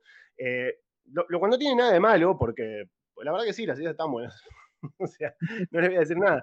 Pero, pero a la vez termina pasando a la larga esto que yo decía para mí, es como que se termina, se termina enviciando, ¿no? Es como que decís, che, está tan, es, tan, eh, es tan conveniente, ¿no? Lo que plantea Morrison, que, que nosotros, como decía, como decía recién, o sea, estábamos, no sé, nos estamos obsesionando tanto con el, el post-crisis y organizar y que hay una sola tierra y que qué sé yo, y Morrison viene y te dice, "Oh, eh, chicos, no importa todo eso, es, está- es un cómics, es, todo, es todo, es todo, zaraza esto, no importa. Y está bien, está bueno, hasta cierto punto está bueno, pero de vuelta, para mí después termina, se termina convirtiendo en un, en un vicio. Eh, y, y Igual- termino- sí, Igual entre el Morrison obsesivo, el Morrison ególatra y el Morrison solidario, eh, o el Morrison más lazy, tenés en el medio un montón de tiempo donde hizo otras cosas y el Morrison ególatra de Multiversity, por ejemplo, antes fue el Morrison de la JLA, el Morrison de Batman, Exacto. el Morrison que creó Aztec, eh, pasó por otro- un montón de otros lugares. Por Sí, lo que pasa es que yo creo que eh, se, se termina, es como que un poco se, se termina subiendo a su propia leyenda más eh, es- durante este milenio. O sea, más post año 2000, eh, es como que yo creo que todavía durante los 90 es como que todavía se está afianzando, está tirando. Obviamente, no sé, en los 90 ya, ya hizo Animal Man, ya hizo Doom Patrol, ya hizo Arkham Asylum, obviamente tiene un nombre, está haciendo la JLA. Eh, la JLA es un título, es un título en el que para mí, eh, o sea, él es Morrison, pero está mucho más al servicio de- del título y de los personajes que de él mismo. Es como que todo lo Es- que, lo que punto hace... La Sí, JLA claro. y el año 96 es, es su punto de inflexión para mí. En Super Sí, Gods, sí, sí. no sé si lo, lo- imagino que todos lo, lo- lo han leído, lo explica muy bien. Ah, ahí está una, una eh, no, no hay no hay video acá, pero sepan oyentes que, que Nico tiene en sus manos el, el Super Gods en, sus manos, firmado por el mismísimo Brand, como, como, Aparte, como debe primera ser. edición. La, la edición con la tapa de la página de Alter Superman. Exacto, Sí, tengo- sí, La primera. La que, te- la que tengo yo es una mucho más vieja y, y británica.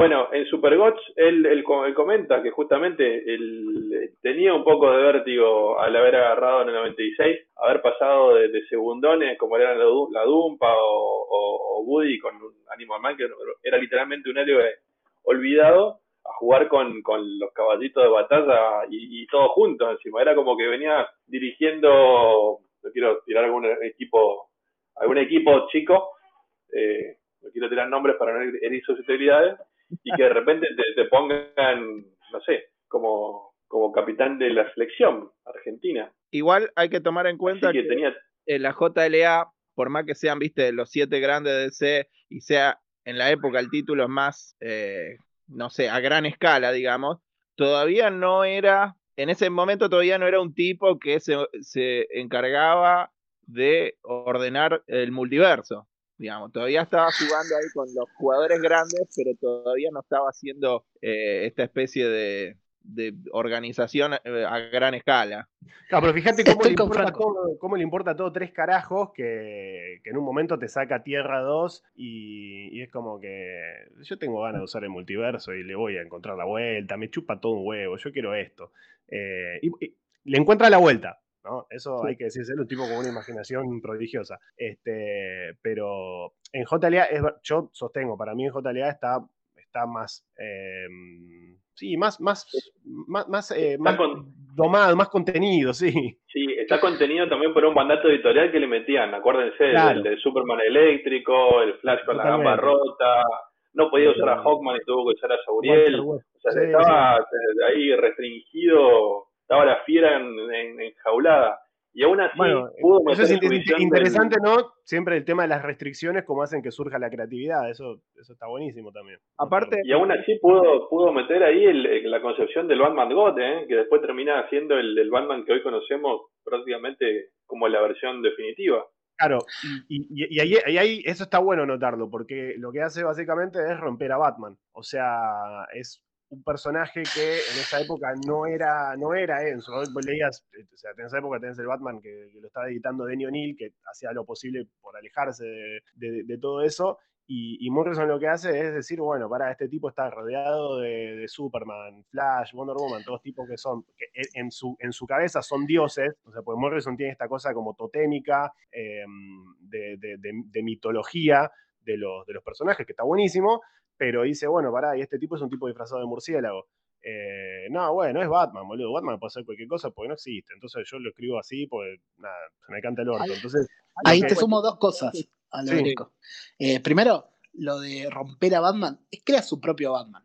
Es su Sí. versión y su idea totémica, está bien, no es algo extraño para la época tampoco, algo que poco tiempo antes también había pasado con Spider-Man. Y después, volviendo a algo que dijo Franco, esto, bueno, Bob dijo que la JLA quizás era el punto de inflexión. Para mí es mucho más adelante, como veníamos diciendo con Supergod, ahí es donde, cuando él escribe Supergod, es cuando se da cuenta, me parece, de el lugar que tiene. Todo lo anterior a Supergod es esto que venimos diciendo, donde encontramos cosas donde está más servi- servi- servicio de los personajes, donde está más atado por las restricciones, se va construyendo. Lo llaman para salvar un montón de cosas. A la JLA lo ponen para eh, darle el vuelo que le faltaba hacía años. Lo mismo pasa con Batman y con las otras ideas en esta época. Pero fíjense, recuerden cómo termina Supergods, con él anunciando, él mencionando que se iba a hacer cargo de, iba a ser el segundo autor que se hace cargo de un Action Comics 1 en la historia de, de los cómics. Ahí es el cuando 2009 se salió, pone ese lugar. salió bárbaro, eso sí.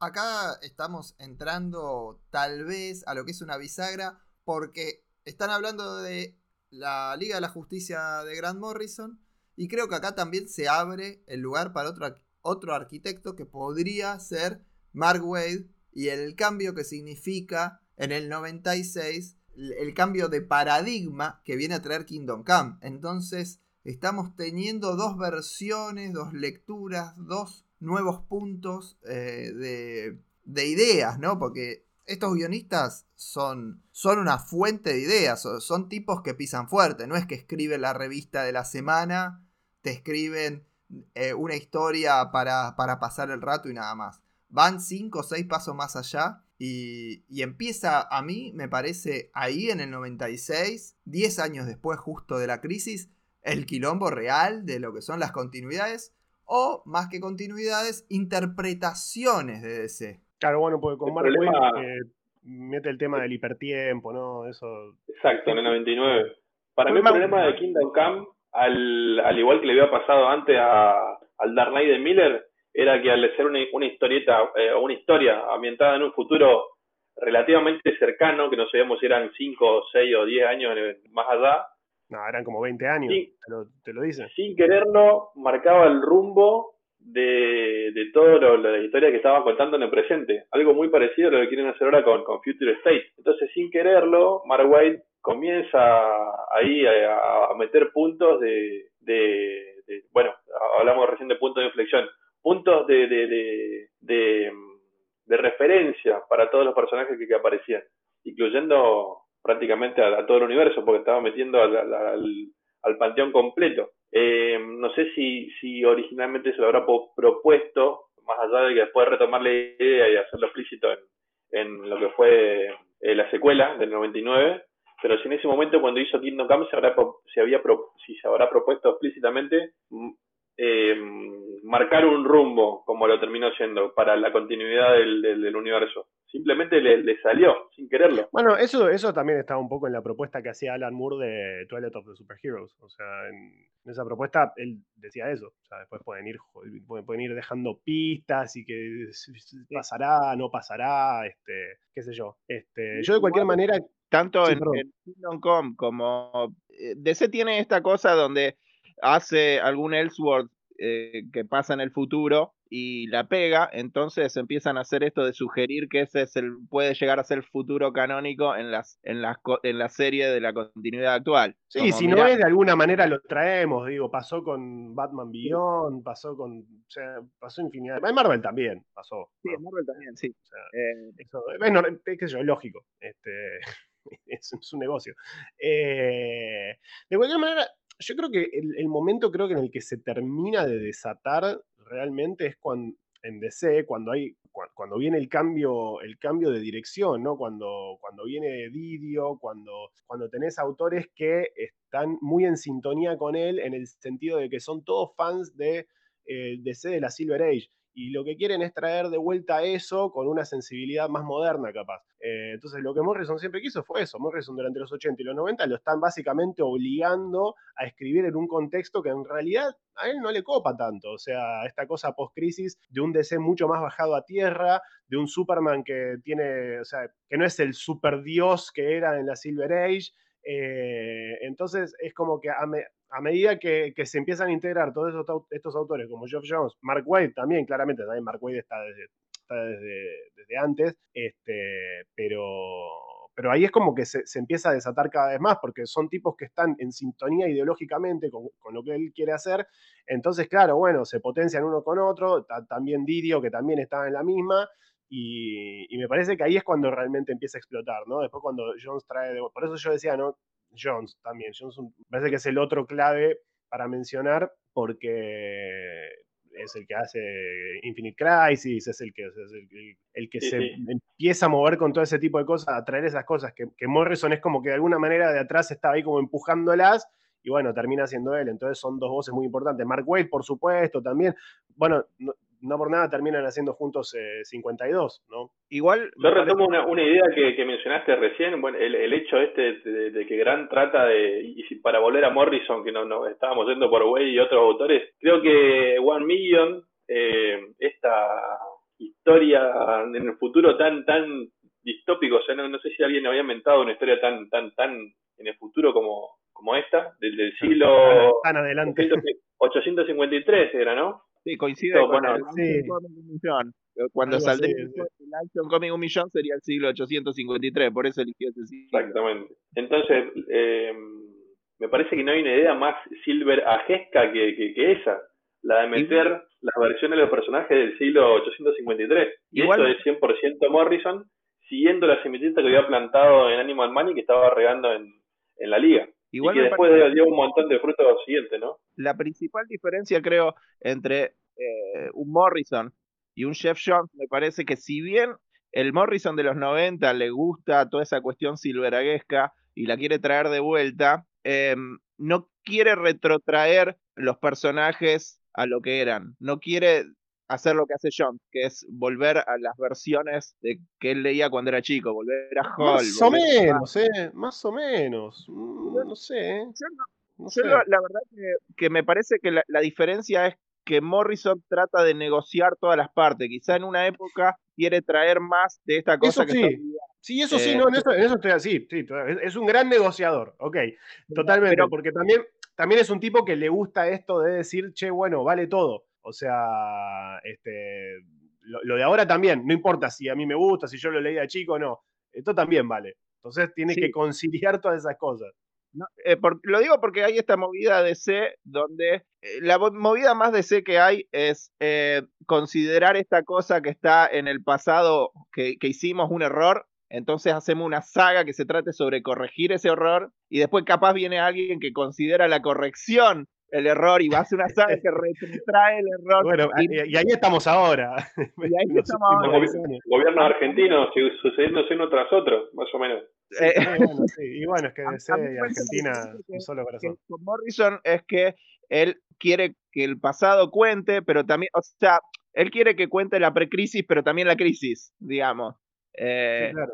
eh, todo, bueno, de eso todo. que alguien lo había definido recién como holístico, como sí, existe la crisis y la poscrisis, pero también existe la precrisis. Eh, Es como, hay como esta idea de que hay una continuidad más allá de la continuidad, como sí, existe el reboteo y, es verdad que reiniciamos la crisis y todo eso, pero si incluso lo literaliza en el mapa del multiverso, donde hay cosas que son previas a cualquier reboteo en, en las esferas así más abstractas, eh, es como, sí, esta tierra fue reboteada dos, dos veces, ponerle una cosa así, es- es- lo literaliza, digamos. Es que para Morrison todo es válido y es su forma de verlo. Y él mete las semillas que después, hoy todavía seguimos viendo eso. él no funciona para mí como arquitecto fijo, como arquitecto principal, hasta mucho después, recién cuando agarra a Batman, ponele, me parece, cuando, cuando- en la última parte de la, de la liga, cuando empieza a postularse en ese lugar. En el medio le aparecen Wade y le aparece Geoff Jones y un poco Ruka quizás por este momento, que empiezan a colaborar. Jones aparece y se pone la camiseta y todo y se gana la titularidad enseguida cuando eh, irrumpe y se hace cargo de Crisis Infinita. De ahí para adelante lo tenés ahí peleándole el puesto y después de Crisis Final es cuando se juntan todos, bueno, vamos a sacar adelante esto, sale 52, todo lo que conocemos, y le gana el lugar Jones a partir del New 52. Ahí es ya formalizado directamente, cuando le dicen, vos agarrá a la liga y hacete cargo de todo, y todavía lo tenemos hasta hoy, quizás más corrido un poco, pero hasta hoy eh, el arquitecto principal me parece que es Jones, aunque Morrison le tira cosas que no las puedes ignorar. Las tenés ahí y los otros autores tampoco. No, no las quieren ignorar y no las deben ignorar porque es un muy buen material para usar. Sí, pero me parece que la, el DC de Morrison medio que terminó con cuando empezó el nuevo 52. Como todavía, todavía hay cosas, o sea, Multiversity, si vamos al caso, salió después de, después de todo el nuevo 52, pero todavía era muy referente a cosas de la época que él escribía. Sí, Claro, o pero fíjate, fíjate vos, fíjate vos cómo usaron a Morrison, por más que no lo haya hecho él directamente, eh, para, para a- arreglar, no sé, entre comillas, si querés, y o justificar todo lo que pasó eh, de ahí para acá. O sea, si vos lees Doomsday Clock, Doomsday Clock es, es Jones mm, canalizando a Morrison, si querés. Eh, uno, uno piensa en Moore por, por motivos evidentes, pero la realidad es que la obra está absolutamente atravesada por Morrison, o sea, al final es lo más Morrison que existe. El número 10, eh,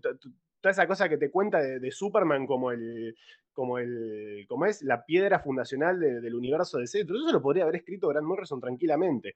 Me- metal, All- lo, lo es mismo, All Metal es, Es, es All Stars, eh, o sea, un, un de lo que, lo que trazó en el All Superman. Sí, sí, por supuesto, por motivos obvios, ¿no? Porque por Superman desde ya y hay un montón de ideas que están ahí presentes, pero también hay cosas que están presentes en toda su obra, en toda su obra en DC, eh, desde Animal Man hasta, no sé, Final Crisis. O sea, yo creo que para realmente apreciar lo que pasa en, en Doomsday Clock, tenés que haber leído, me parece más importante haber leído a Morrison que a Moore. Fíjate disparate de lo que estoy diciendo. Eh, obviamente que tenés que haber leído Watchmen, pero no te exige, eh, porque la realidad es que Moore, digo, en, DC es como que es como que un montón de las ideas que, que pone, que deja Morrison es terrible, no, no se puede no hablar de Moore, pero un montón de las ideas que, que deja Morrison en DC mm, las hace Moore también por afuera. Lo que pasa es que no hablamos de Moore porque no las hizo en DC. Como que es medio terrible eso, ¿no? Estamos hablando No de sé. Supreme. Como su- Este, Supreme. Supreme, Tom Strong, eh, ¿no? Claro. Son cosas que tranquilamente podría haber hecho en DC con Superman y, y- y no las hizo, la hizo por otro lado, y la hizo con Proxy, digamos. Eh, Entonces, para, no, sé, a mí para mí me, parece fundamental para, para entender Doomsday Clock o incluso Metal, haber leído, haber leído todas estas cosas que estamos mencionando de Morrison desde Animal Man. A ver, eh, creo que lo entendés, lo apreciás mejor. No sé si es fundamental para que lo puedas entender como historia, pero sí es una, es una historia que te gusta o no te gusta, intenta tener mucha capa de lectura y en esas capas de lectura está Morrison seguro en una o dos o tres. Eh, entonces, el, el- el mecanismo que usan para, vamos a decir, rescatar a DC, lo dejó Morrison, 100%. O sea, es lo, que, lo que te dicen al final es básicamente una, una, es un, es una, una ecuación perfecta entre, entre multiverso e hipertiempo. Es integrando todas esas cosas que fueron quedando por el camino, ¿no? Cuando termina Doomsday Clock te dice, bueno, el multiverso y el hipertiempo eh, están, en están, están articulándose y así te explico todo lo que pasa en el universo. Entonces vos terminás de entender si leíste Animal Man, si, si, si leíste Supergod, si, si entendés la relación que plantea Morrison entre la realidad y la ficción, o Multiversity también. Este, creo que ahí lo terminás de entender realmente, terminás de entender realmente qué es, qué es el, el planteo que hace Jones de Superman como, como ficción fundacional del universo DC y como, y como este personaje que, que- que es inquebrantable, ¿no? Esta cosa de que eh, de que el Doctor Manhattan se obsesiona. ¿Por qué? Porque, y porque la figura de Superman es, es más grande que Siempre él. Es más grande, que por más que, por más que él sea más poderoso, Superman es más importante. y eso es Me encanta. 100% morrisoniano. Me encanta esa definición que tiraste, la de la ecuación perfecta entre multiverso y e hipertiempo.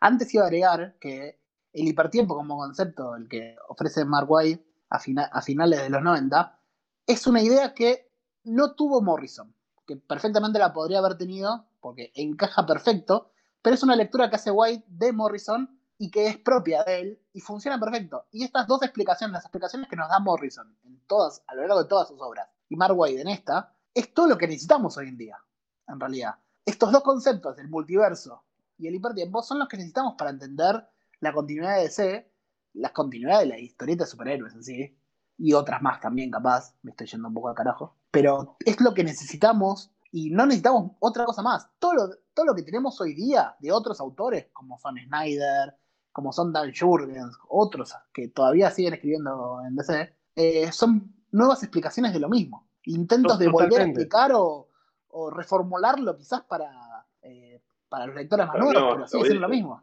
Totalmente, lo que decís, hecho- o sea, esa, esa- esa- esa intención de unificar toda la ficción con la realidad, esa cosa de eh, los universos, para, o sea, el omniverso, digamos, ¿no? El universo de C es parte de un omniverso en el que existe toda la ficción y existe también la realidad, ¿no? Y eso lo ves, lo, lo ves muy bien en Multiversity. Eh, y eso es- está buenísimo y creo que es una idea que todos los que estamos acá hablando la, la, la mamamos un montón y la incorporamos y, y así aprendimos a disfrutar, creo que de forma mucho más... eh, eh, Sana, amigable. culpa- sí, sana, sin culpa de, de un universo absolutamente absurdo, como, como multiverso absurdo, como es el de DC, y de una, de una historia eh, de más de 80 años que es a la vez ridícula y fascinante, porque, porque es fascinante ese, ese, ese entramado de historias que se va armando por, eh, por lo que va dejando generación tras generación de autores eh, que le dejan su, su impronta cultural, su impronta histórica. O sea, vos pensás que estamos hablando de un, de un universo que se forma a, través del tiempo. O sea, hay ideas hoy que quedan de 1938, de 1954, de 1986 y, se va formando a través de, actores, de, autores que se van conectando a lo largo del tiempo. Y, el tipo quiere que todo eso sea válido y me parece fascinante. Eso es hermoso. Creo que debe ser lo que más no- nos interesa a todos los que estamos hablando de todo esto. También, a su vez, creo que termina siendo un daño porque como toda como toda gran idea y como todo eh, pasa con, con los seres humanos y pasa también con los conceptos, cuando algo adquiere demasiado, demasiado eh, momentum, demasiada fuerza, demasiado, demasiado poder, se termina corrompiendo, se termina, se termina yendo para el otro lado. Y, y- así hoy, hoy estamos desbocados. Es como que, ay, bueno, pero justifica los multiversos. Y bueno, hay que hacer una película. Bueno, metele a Andrew Garfield, metele a Tobey Maguire, metele a Michael Keaton, metele si total, no importa. Es tipo, bueno, o sea, no Pará, bueno, Bueno, Igual- ahí, ahí vuelvo al, concepto del Morrison solidario que he dicho antes. El Morrison, el Morrison benévolo que hace escuela con otros artistas. En la fandom de hace un par de años, que fue la, la- fue la, la pan- la fandom que tuvimos en, en pandemia, hubo hubo un- una charla que tuvieron un, un- casi un duelo creativo, eh, Guay con, con, con Grant, con, con Morrison.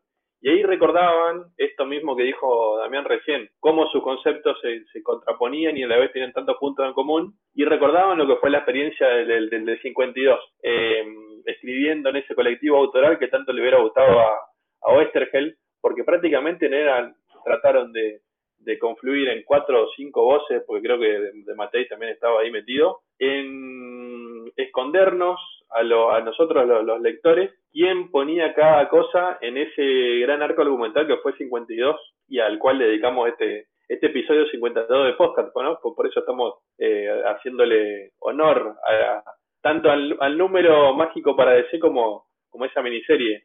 No sé si ustedes fueron capaces o se si- sienten capaces de, tratar de, adivinar cuál segmento de 52 era, era idea de quién, ¿no? Yo tengo mi, mi teoría, pero quería, quería saber si tienen las suyas. Y hay algunos que están claros, digo, lo lo que tiene que ver con Animal Man lo hace Morrison claramente, lo que tiene que ver con The Question lo hace Ruka. eh, Igual es verdad que hubo unos intercambios donde, donde, bueno, los tipos se juntaban todos y a algunos se le ocurrió una idea para lo que estaba haciendo el otro, entonces lo usaba. Pero sí, está más o menos claro por los intereses de cada uno. No, igual es maravillosa. A mí, a mí me, me gusta mucho 52, me parece muy linda. Este, La verdad que lo que logran ahí es es- es- es súper. Al menos yo la, recuerdo. La recuerdo muy bien, me, me entretuvo mucho y me parece que juega mucho con todos estos conceptos morrisonianos, es como que de vuelta. Eh, la batuta un poco la tiene él, eh, está trayendo de vuelta un montón de cosas que le gustan, pero también se están haciendo cargo de cosas que, este, que venían pasando en, en- DC hasta ese momento. Y hay un balance que está muy bien, que de hecho es un balance que yo creo que durante varios años, desde esa época post-Infinite Crisis, esto es, personal, qué sé yo, hay otros que te van a decir que no, que es una cagada, pero para mí es un balance que se mantiene muy bien. A mí, a mí me gusta bastante muchas de las cosas que hacen en esa sintonía eh, durante esa época. Imagino yo que no habrá sido una sintonía y ahí lo- en, esa charla lo, lo, transparentaban un poco, que no fue una sintonía muy, muy fácil de, lograr, ¿eh? porque tenías ahí egos bastante grandes compitiendo de cierta forma entre sí y, de hecho hay otros autores, hay un autor, eh, creo que será de tu, de tu, un amigo personal tuyo, Nico, me parece, que visitó Rosario un par de veces, que después se mofa un poco de, de todo ese, ese juego de los arquitectos que, que habían planteado o que habían intentado plantear la, la continuidad del universo en ese momento. Hablo de, de Brian Azzarello. Ah, mi su- amigo, sí. En su mini, exactamente, Eh, mi gran amigo, Azarelo. Doctor en su miniserie Qué del tipazo, Doctor 13. Azarelo, sí. eh, Encima que no me gusta lo que hace, encima, encima me... Bueno, no importa. Hay, hay temas personales que, que salpican la- la- la- las vidas personales, anécdotas que pasaron en, en la Crack Boom, en, en la segunda visita en particular, Sí. que- en la cual le mandamos un saludo a Sergio Chavenato, en la cual Jack le, le- le- le pregunta directamente en la charla a. Zarello, eh, y le trae, le, saca en la cara el librito de, de arquitectura e inmortalidad de, de Azarelo y le lo interpela si realmente quería, había querido eh, burlarse, o había querido satirizar justamente esa, en teoría, eh, figura colectiva tan, tan amigable, pero que según Brian no había sido, no había sido tan, tan amistoso el intercambio de, de ideas. No sé si recuerdan lo, lo que respondieron. Yo no, yo no, no, no sé, yo no estaba, me parece. Me acordaría si no. No, yo tampoco estaba, ¿eh? ¿Qué responde? Eh, responde que eh, responde con una, una evasiva, una evasiva muy, muy, muy cordial y muy amistosa, pero eh, cerrando con un con un chicanazo diciendo que él no iba a ser y no iba no era ni nunca iba a ser justamente Grant Morrison. A él le pegaba, fue el único que le pegó de lleno en ese momento. eh, y bueno, eh, lo- lo- los presentes aplaudimos, fue, fue, fue un, griterío de, de, de voces ahí, este, reafirmando lo que, lo que algunos suponíamos, pero bueno, lo terminaba de confirmar. No, Efectivamente, claramente, nunca, ma- clara- claramente nunca va a ser de amor. El palo mayor que, que- Claro. quería pegar justamente era dirigido a Gran, era un, era un, un cohete dirigido específicamente a, a, a Morrison. El Eh, resto parece que la, la termina comiendo eh, por, por estar simplemente en ese, en ese colectivo autoral. Sería rarísimo igual a Zarello queriendo estar en la posición, poner a Zarello en la posición que estaba Morrison en esa época. No, no, Claro, para mí, para mí mucho, hay mucho más de eso, mucho más de, de, de- de recelo artístico, tomémoslo, no digo porque que por- a Zarello que él no, no, está- lo él no estuvo ahí. no lo veo interesado en, eh, eh, eh, no sé, la, ar- la arquitectura del multiverso y ese tipo de cosas. Eh, Recuerdo Pero- otro autor, acá Nico también estaba presente, a Howard Shaking, que Está, también, está- estaba por decir eso. Estaba por decir eso, sí, me acuerdo de eso. también nos regaló palabras poco amables a Morrison. No, eh, Esa es Chekin, lo, odia, pero para ser justo, Chekin odia a todo el mundo. O sea, no, sí, Menos Amur, menos, menos Amur. Claro, bueno, y ahí está. Y odia al otro, que- al que odia más gente que él todavía. Está bien. Tiene sentido. Pero igual, la, verdad que, la verdad que un tipazo, eh, súper agradable, pero la industria no quiere a nadie. El tipo literalmente nos dijo que, que- que estaba triste porque, porque Art Spiegelman había dejado de fumar y, e iba a tardar más, más tiempo en morirse. O sea, sí, se fue bastante fuerte. literalmente, esas fueron sus palabras. yo no estoy. Pero me parece raro que, que la figura esta de- del- del Morrison solidario contrasta en cierta forma con, con ese, con el, el desprecio creativo de, de otros colegas. No, no, no, no, no. Es- Esa es la parte que. Y, pero no me eso, eso es inevitable, eso es inevitable, ¿no? eso en algún momento te va a pasar, aparte Morrison es un tipo que pisa fuerte y es como decía Jack Kirby, ¿no? Eh, con, cuando, cuando él entra a DC, él, él decía que, que él veía a Superman como el tipo más poderoso de la cuadra y él, él decía, yo en mi cuadra al tipo más fuerte todo el mundo lo quería bajar, o sea, el tipo tenía un blanco en la espalda. Bueno, te guste o no, es un tipo que, que- que- que pisa fuerte. También, obviamente, es un tipo que es un tipo que se la cree Morrison, ¿eh? O sea, y no lo digo necesariamente más, porque la verdad que me parece, me parece un tipo súper agradable, súper accesible. Sí, sí, sí, sí, sí. O sea, yo creo que, a ver, yo entiendo que eso pueda caer mal, eh, pero, pero es un tipo que cuando él te plantea una idea, él viene y te dice, esto va a revolucionar todo. Esto, esto, no, esto, esto es impresionante, esto está bárbaro.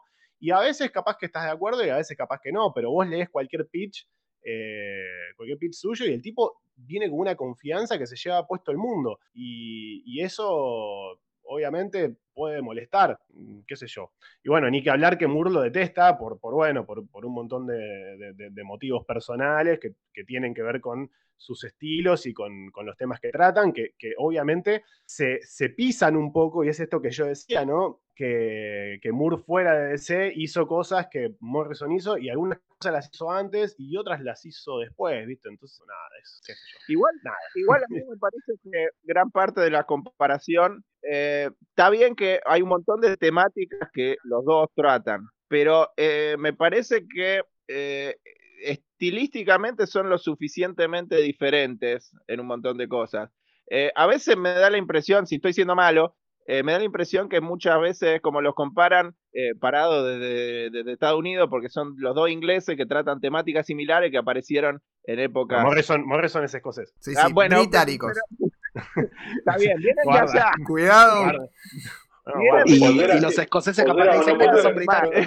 ¿eh? también. guarda. Verdad, perdón, sepan No, menos. disculpar. Pero, por ejemplo, a mí siempre me pareció que, eh, viste cómo siempre se quejan de que Morrison muchas veces dicen, eh, no se entiende nada, tenés que conectar vos las piezas. Eh, que para mí eso es lo disfrutable, porque, por ejemplo, Moore, si se le puede criticar algo, es que eh, muchas veces cae en lo didáctico, donde es como, no, pará, te voy a llevar de la mano y te voy a explicar esto que estoy exponiendo. Está bien, de forma muy interesante y forma muy creativa. No comparto, no comparto, pero si me meto ahí, vamos a terminar hablando de otro No, tema. vamos a hablar de otra cosa. Hay gente que todavía no entendió B de Vendetta, así que bien. Bueno, claro, no me quiero meter ahí porque no, no- no vamos para la, vamos a la mierda. Pero sí, perdón, Mario. No, quería entrar a, a tratar una obra y, y Franco tiene una explicación ensayada de esa obra que sí requiere una explicación. Ah, Casi que es, grande. es tu stand-up, Franco, prácticamente. Sí, Franco, Franco deberías eh, grabarte o dar una- un curso sobre esto. buenísimo. Que aparte, dicho sea de paso, me parece que Final Crisis es el momento posta donde Morrison eh, cristaliza totalmente su posición de arquitecto. Es como ahí de verdad está formando, digamos, los conceptos de cómo organizar el universo DC desde ese punto. Eh, pero básicamente me parece, eh, él se agarra eh, de, básicamente la saga del cuarto mundo de Kirby.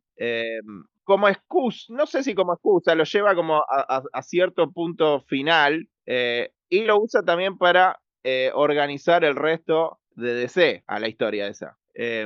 Ya la idea, que, después la, lo esto después lo deja aún más en claro cuando hace Multiversity y hace, hace el, famoso mapa del multiverso. Em, pero, por ejemplo, a mí me parece muy interesante esta idea de eh, concebir a los nuevos dioses y a Apocalypse y a Nueva Génesis em, como que cada vez que, lo, cada vez que los vimos eh, son una básicamente una manifestación o una emanación, como se decía antes en, la mitología, de el Apocalipsis, el nuevo, el nuevo Génesis, eh, los nuevos dioses reales que son abstractos, son platónicos. Eh, fíjate que eh, para que Darkseid eh, se- aparezca en el plano terrenal, entre comillas, del, del universo DC, él tiene que eh, poseer a Turpin, eh, el, el policía, para los que no conozcan, el policía de, de Metrópolis que estaba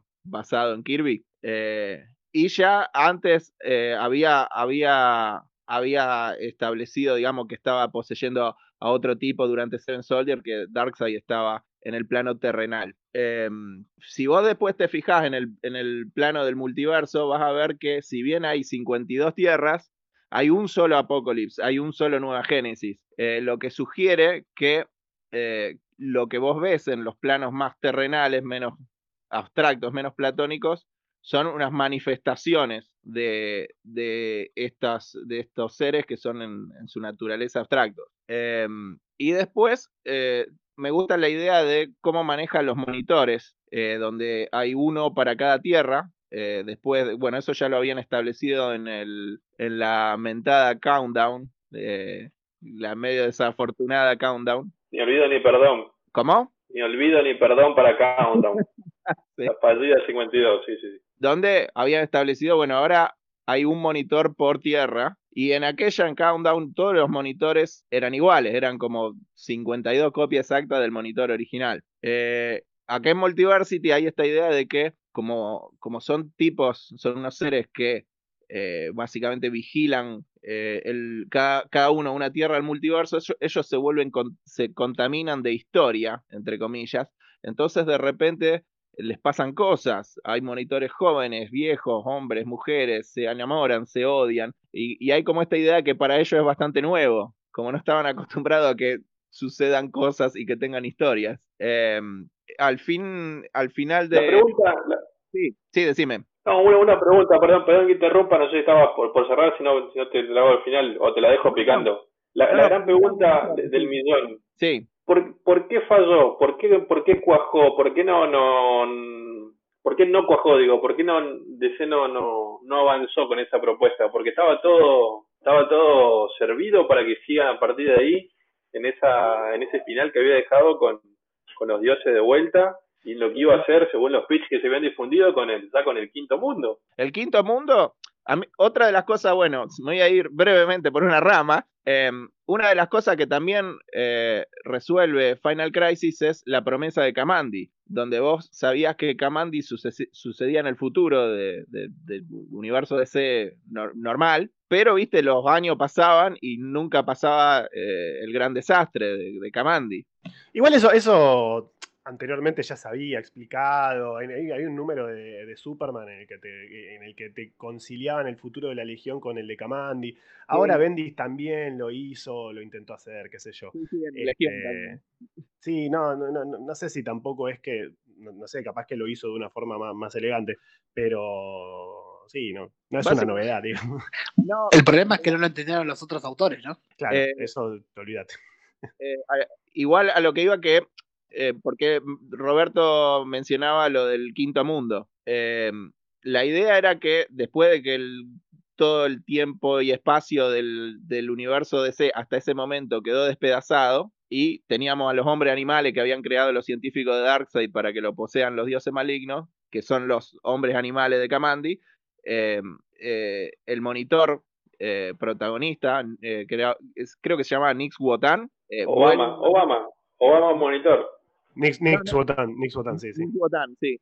Él vuelve a armar, vuelve a armar los retazos del, del, universo destruido del que era el de DC hasta ese momento y es la tierra de Kamandi. Eh, y ahí es donde iban a ir eh, los nuevos dioses, porque ahora esa era la tierra que lo necesitaba. Eh, había esta idea de que, bueno, el universo DC principal ya no necesita dioses porque se sabe defender solo de cosas a la escala que necesitaban a los nuevos dioses, digamos eh, vamos a esta otra tierra que está despedazada y necesita la ayuda de dioses. Eh, y igual es verdad que en ese momento, que fue 2009 que salió Final Crisis, eh, si alguno... 2009, me... 2009, sí, sí. Justo, justo an dos años antes del, del, New, del New 52. Sí. Eh, En, me llama la atención que en ese momento, por ejemplo, eh, no agarraron para hacer una serie de Kamandi. Bueno, Kamandi tampoco nunca fue demasiado popular. Eh, pero sí, era como no se aprovechó mucho esas ideas.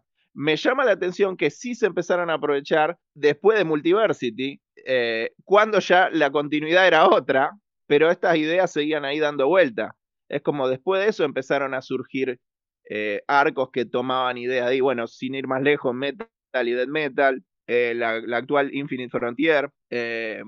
Había un, par de sagas de Superman que también lo to- tomaban ideas de ahí. eh, y sí, me llamó la atención porque eh, justamente Multiversity, que funcionaba en una especie de bolsillo eh, aparte, es la que más dio ideas a, a nutrir nuevas series de DC y no Final Crisis, que fue el evento de DC principal de ese año. Igual lo de Multiversity no fue inmediato, tardó bastante empezar Sí, a ba- implementar ba- otra serie. bastante, bastante posterior. Sí, fue Para mí hay una, hay una cosa ahí que es que, vuelvo con la analogía futbolera, si vos sos el mejor jugador, eh, la movés toda en la cancha, pero no tenés a alguien que te dé el lugar, no tenés un técnico, no tenés un editor o editores que te den el lugar, eh, no te van a dejar jugar, no, no llegás igual. Para mí pasa algo de eso, los editores de ese momento no pudieron manejar, no supieron cómo manejar lo que estaba haciendo Morrison. Bueno, igual DC, DC y editores son, digamos, dos conceptos que cada vez eh, son, mm, son, son más disímiles y cada vez están más, ale- más alejados entre sí. Pero con Geoff Jones se han manejado mucho mejor, le han dado otra libertad y le dan otro, otro lugar, el lugar donde mejor se desempeña quizás, porque les resulta más, más fácil, me parece. Geoff Jones también eh, es mucho más burdo en sus explicaciones. Para Y es, mucho que- más, es mucho más accesible y es un tipo que juega mucho más a las emociones, al corazón que Morrison. No es, no es y que es Morrison no lo haga, no, claro, totalmente. No, no es que Morrison no lo haga, pero Jones es un tipo que el fuerte que tiene es, eh, primero, parchear, o sea, pues el hombre parche, ¿no? Porque parchea, parchea continuidades, este, y, y es el tema de ir al corazón, ir a las emociones. Es- Sí, Siempre tiene, pero- tiene, tiene el golpe ese que te va, que te va a Ahí emocionar. lo dijiste, Nico. Eh, lo que Morrison te puede explicar con una metáfora, con un personaje que, que funcione como una analogía, Geoff Jones eh, le pega piñas a la realidad. Totalmente, sí, sí. Morrison lo que va a hacer es siempre es eh, querer que vos, ni siquiera es él hacerte doblarte la mente. Él quiere que vos mismo te tengas que doblar a vos mismo la mente y que te conviertas en un pretzel por acción tuya. O sea, él es el, catalizador y, y vos vas a hacer lo que él te diga, básicamente. Jones es un tipo que te va al corazón. Es un tipo que cuando quiere jugar con, con ideas más grandilocuentes en el plano, capaz un poco más, no sé si es la palabra, pero intelectual, eh, es como vos decís, un poco, un más lineal, vamos a decir. Te hago otro contrapunto. Eh, Morrison es un autor que quiere que la historia se termine de contar en el momento que el lector la está leyendo, que la está viendo. Eso está completamente plasmado en Ultra Comics, por ejemplo. Mm. Ese es el ejemplo. Geoff Jones es un autor que no, sa- no, no le deja mucho interpretar al lector. Y cuando lo quiere hacer, quiere que el lector interprete, quiere que se complete, le sale Three Shockers. Free Shockers. Three Pero Jokers, porque estamos quiere, quiere que el misma. lector, quiere, quiere que el lector interprete entre, ponele, si, o- si no es que interprete lo que él quiere que interprete, es tipo, bueno, entre esta, ponele entre una y dos opciones, bueno, tres en este caso, si querés. Morrison capaz que te, te- lo deja un poco más abierto. Eh, de vuelta, son estilos y me parece que, qué sé yo, tienen distintos fuertes. O sea, yo, a mí Jones me parece un tipo que es súper entretenido de leer, pero de vuelta es un tipo más lineal y es más accesible. De vuelta, va al corazón. Es un tipo que eh, es, eh, es, no sé, es como más publicitario capaz en su, en su concepción del entretenimiento. Eh, mientras que Morrison es un poco más literato, si se quiere. Son diferentes tipos de escritores, seguro. Más Sí, sí, champán. Fra- Franco, eh, podemos resumir entonces, a ver si, si me siguen en esta, que eh, Grant sufrió, al igual que el rey con su propuesta del cuarto mundo a finales de los 70, sufrió del mismo estigma de que no lo entendieron y esto mismo le pasó a, a Morrison con su quinto mundo.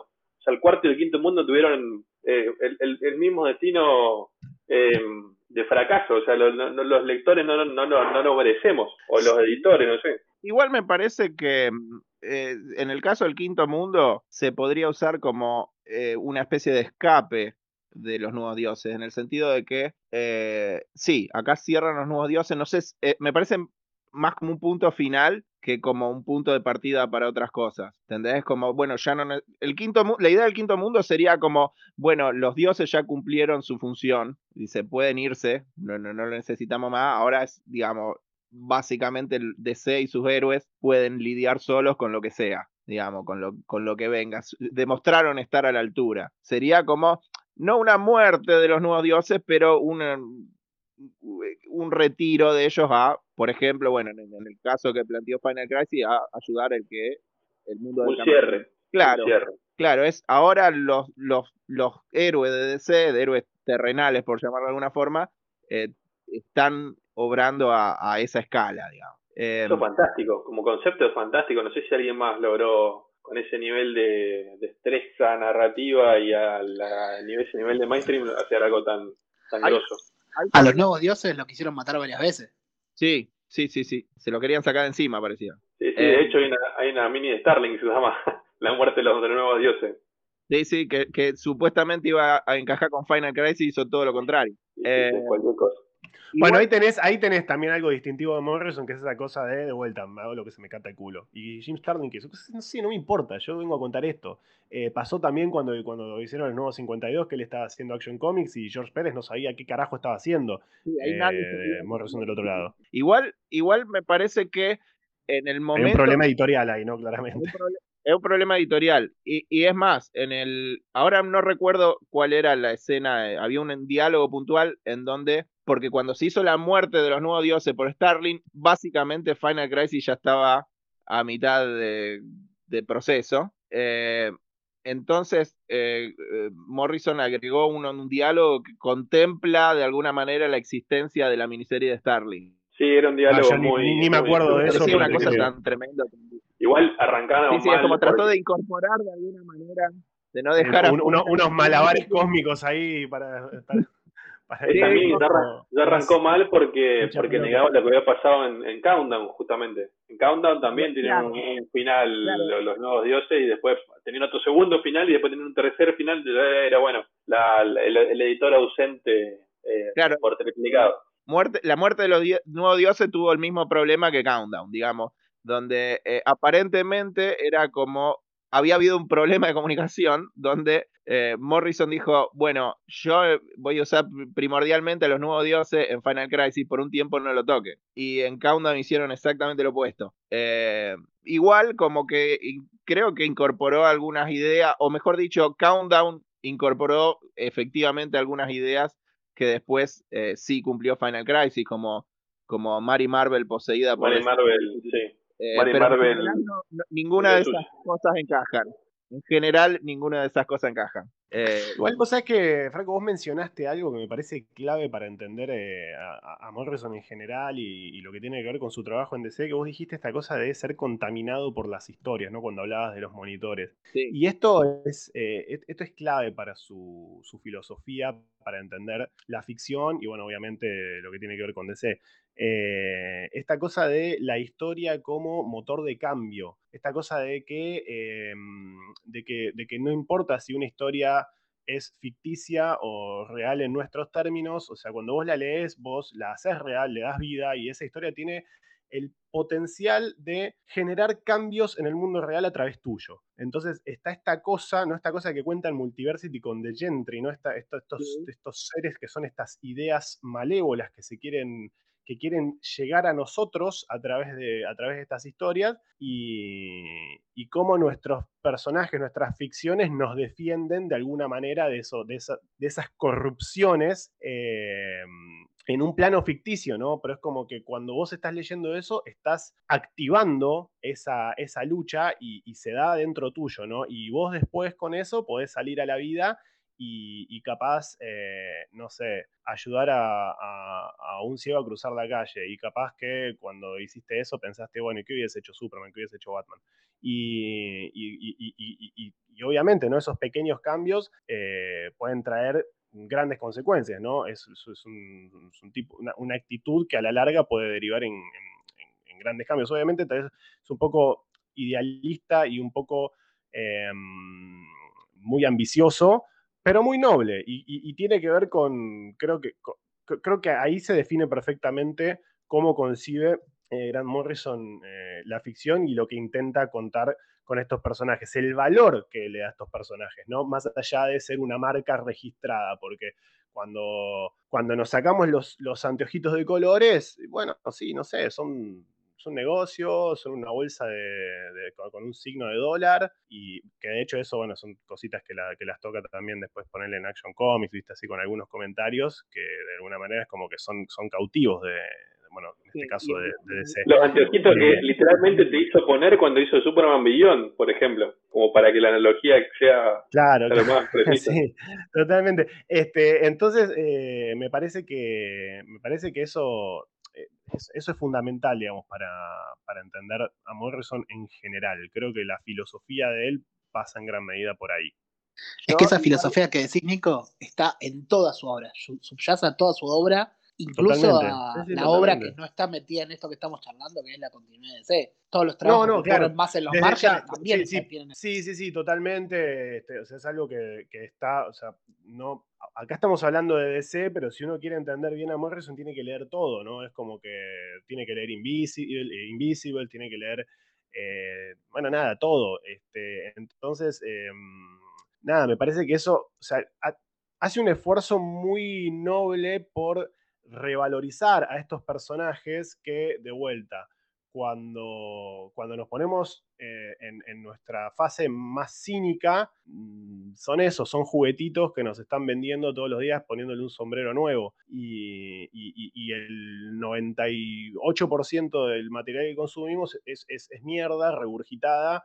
Que, la consumimos porque nos estamos drogando, porque la necesitamos, porque, no sé, estamos acostumbrados, porque nos, no- no- nos distrae de un mundo que es, que es muy cruel e injusto, pero él le busca, digamos, la, esa vuelta de tuerca para decir, che, pará, con esto vos en realidad podés hacer algo, algo noble y podés llevarlo al mundo real. O sea, el mundo real es, es horrible, da miedo, eh, ¿no? Está esta- este diálogo tan, tan memorable y hermoso eh, que tiene al final de Animal Man con, con- Animal Man, él con, con su, con su personaje, que, que va y le pregunta, ¿y cómo viven en un mundo sin superhéroes? Y te dice, bueno, nos las arreglamos. Eh, entonces ese, ese, ese Mucho momento en más el que triste y está- aburrido. Claro, en ese momento en el que él está afectando eh, el mundo de. Baker, se traduce, digamos, o se, refleja, eh, o lo que él quiere es que se refleje de esta manera, ¿no? Decir, bueno, nosotros no tenemos, obviamente, eh, seres superpoderosos en el mundo real que no tal margen, menos mal, porque no quiero vivir en un mundo real así, este, pero, pero sí los tenemos ustedes, ustedes sí existen para nosotros. Eh, y, capaz que si yo estoy en una depresión terrible, eh, y sí, bueno, si salto por la ventana y me voy a hacer mierda contra el piso, pero en algún momento, viste, cuando uno está mirando en los rincones más profundos de su ser, y cuando estás contemplando el abismo y capaz que, capaz que cuando abriste un cómic de Superman, Superman te tendió una mano y, te llevó de vuelta para la luz. Y no hizo falta que, que- que llegaras, que llegaras a un extremo en, en- en la vida real y capaz eso vos después lo, lo podés llevar eh, a la vida real. Entonces es como que está, me parece, me parece lindo y contrasta también de vuelta, ¿no? Me, qué mierda que lo tenga que mencionar de vuelta, pero bueno, no por nada es el más grande. Alan Moore, la, la visión pesimista, apocalíptica, si se quiere, de Alan Moore, ¿no? Yo siempre hablo de que, de que son un poco la cristalización comiquera de, de los apocalípticos e integrados de Humberto Eco, ¿no? Esta cosa de... de Es Mandrak, Alan es Mandrak. ¿Cómo, perdón? Alan es Mandrak de Final Crisis, el monitor, el monitor maligno ese que había que pelearle tirándole encima a esa legión de, de Supermanes. Claro, sí, sí, sí. La luz y la oscuridad de Batman y Robin, de Batman Igual- y Superman. Igual Sí, yo, sí, sí. yo hago una lectura un poco distinta, porque vos hablabas sobre el mensaje de Multiversity, Nico. Sí. Eh, y yo hago una lectura un poco distinta de Multiversity. Eh, a mí me parece que Multiversity eh, representa, si bien es también, por supuesto, una continuación de todo lo que venía planteando Morrison hasta ese momento, hay una giro, eh, hay un giro ahí en Multiversity. Si no es de 180 grados, es cercano. Porque Multiversity eh, eh, ya de entrada empieza que el narrador de Multiversity, del primer número, quiere que vos dejes de leer cómics. Tipo, literalmente te dice todo el tiempo, deja de leer este cómic. Claro, pero ¿por qué? ¿Por, qué? quiere que leas el cómic? ¿Por, ¿Por por qué? quiere que no leas el cómic? Porque después te enterás. Eso, el propio hecho de que vos leas el cómic, es lo que está potenciando a The Gentry. Claro, está, está activando la historia y está activando el conflicto. Entonces está activando que esas ideas macabras, que son estos, estos, estos, seres espantosos, entren en tu cabeza. Porque el, el- el- el gol final de los personajes es ese. O sea, ¿por qué se van pasando de un universo al otro? ¿por qué, eh, eh, por qué se van comunicando, digamos, a través de las historietas de un universo al otro, ¿no? La ficción de un, de un mundo es la realidad del otro. Porque lo que, está, lo que está haciendo Gentry es pasar, eh, es pasar de un universo a otro, metiéndose en la cabeza de, de los personajes, y, y el gol final, el, el- el último objetivo somos nosotros, es pasar al mundo real. Pero, eh, por ejemplo, yo no sé si esto... Por eso, por eso él decía que era un cómic, eh, Ultra Comics era un cómic que está embrujado, ¿no? Él decía Claro. que es un cómic que está Pero, pero Morrison, yo no. sé si Morrison dijo esto en una entrevista o era algo que se dejaba entrever en Multiversity, yo no lo, lo leí hace un par de años por última vez, pero la hay esta idea de que lo que potencia a The Gentry es el propio tiempo de- que los, los ñoños, nosotros, los, los eh, digamos, los, la, la- la gente que sigue leyendo cómics, eh, el propio tiempo que uno invierte leyendo cómics, que uno podría estar, no sé, aprendiendo a andar en kayak o conociendo el amor de su vida, en cambio, lo invierte en leer cómics y seguir estas continuidades por años y décadas. Y hay como esta idea de que eso es lo que potencia de Gentry, tenerte ahí atrapado. Y por eso es que Totalmente. todo el tiempo te tiene, al principio te dice deja de leer el cómic. Y de Claro. Gentry, por- el de Gentry al final cuando aparece te dice lo contrario, vamos, seguí leyendo, esclavo. Totalmente, sí, sí, sí, totalmente, totalmente. Cuando nos peleamos en, no sé, en Facebook en cualquier espacio virtual por estupideces, por, por- por- Es- francamente por taradeces. O sea, no, no, no. Entendés que discutimos por cosas que son realmente imbecilidades. O sea, Y hay como esta idea, hay como esta idea de Morrison como diciendo, bueno, los cómics están buenos, pero también obvio, obvio. Es te- a ver, digo, me parece que en ese sentido es crítico y está muy bien, es interesante porque no te toma de boludo y, y te dice, sí, mira, hay todo un espectro de todo esto que es, que es una verdadera mierda. Y, y tenés que, y Igual- tenés que hacerte cargo de eso para, para poder valorar también lo que está bueno. Moore, Moore directamente te dice, es toda una mierda, son unos soretes, o sea, le, le chupa un huevo todo y estos personajes son una basura que están infectando la cultura. Y Sí, sí, un poco de igual. ra- y, un poco de, ra- y un poco de razón tiene también, ¿eh? porque de vuelta yo creo que cuando, cuando se va de control el mensaje de Morrison eh, o los mecanismos que tiene para, para, para darle forma a estos mundos, pasa un poco lo que dice Moore. O sea, porque cuando las cosas no tienen control, mm, nunca, nunca no termina siendo positivo. Sí, yo creo que a la larga Moore lo ama tanto los cómics que son capaces de haberle roto el corazón como, como vaticinaba Kirby y en el caso de Morrison no sé si los quiere tanto. Los cambio un poquito de tema y los llevo a lo último de Grant, que, que con su genialidad propone una salida del Future State casi, casi mágica y, y mágica en el sentido que, que a mí me parece, no, no en el sentido de la magia que, que maneja él. Elegante, elegante. Elegante, inteligente, eh, solo a él se le puede ocurrir. Y hace Superman and Authority, que es una gran propuesta. Y después la historia por ahí sí flaquea en el fondo. Pero el pitch es genial. Es una cosa rara, eh, Superman and the Authority. Como vos decís, creo que hay algo interesante en el pitch y que, de vuelta, para mí es como que está ya completamente desbocado, le chupa todo tres huevos. eh, es para, esto, pa- para mí, Superman and the Authority es la, la máxima expresión de hago lo que se me canta el orto. Eh, y un poco también tengo que pagar la luz, porque honestamente es medio una escalera a la nada. eh, son cuatro números que sí, está bien, queda abierto para seguirlo en Action Comics, pero la realidad es que le importa todo tres carajos, la continuidad le chupa tres huevos, te mete un Superman que, está todo el tiempo haciendo referencia a la historia del personaje y ahí de vuelta que todo es canon y cuando está el Ultra Humanite es tipo y vos y yo fuimos los primeros que hicimos esto porque Una mención a, a- esa mención, esa mención a- al encuentro con Roosevelt, que, que es totalmente ¿Con, qué? con Kennedy. con fuera. Kennedy. sí. Ah, con, con Kennedy, sí, sí, con Kennedy era cierto, sí. Bueno, Que es porque lo que está haciendo fuera de cuadro, no inexplicable tiene- no tiene- prácticamente. No, no tiene ningún tipo de sentido.